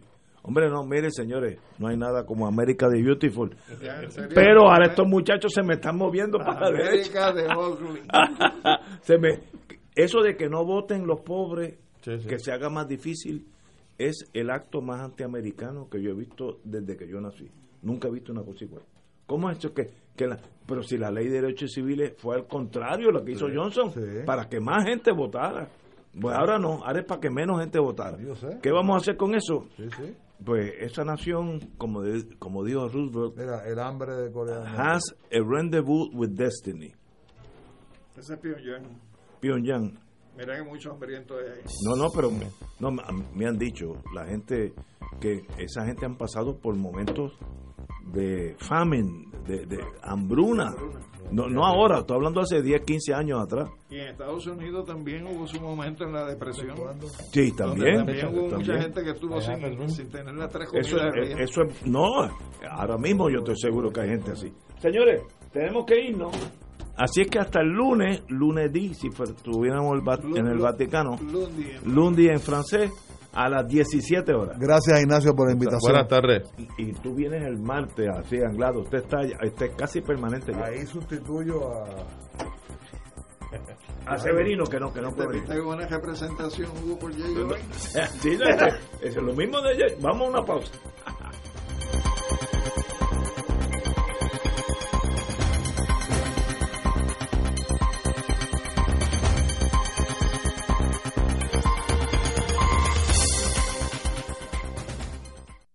Esta emisora y sus anunciantes no se solidarizan necesariamente con las expresiones vertidas en el programa que acaban de escuchar.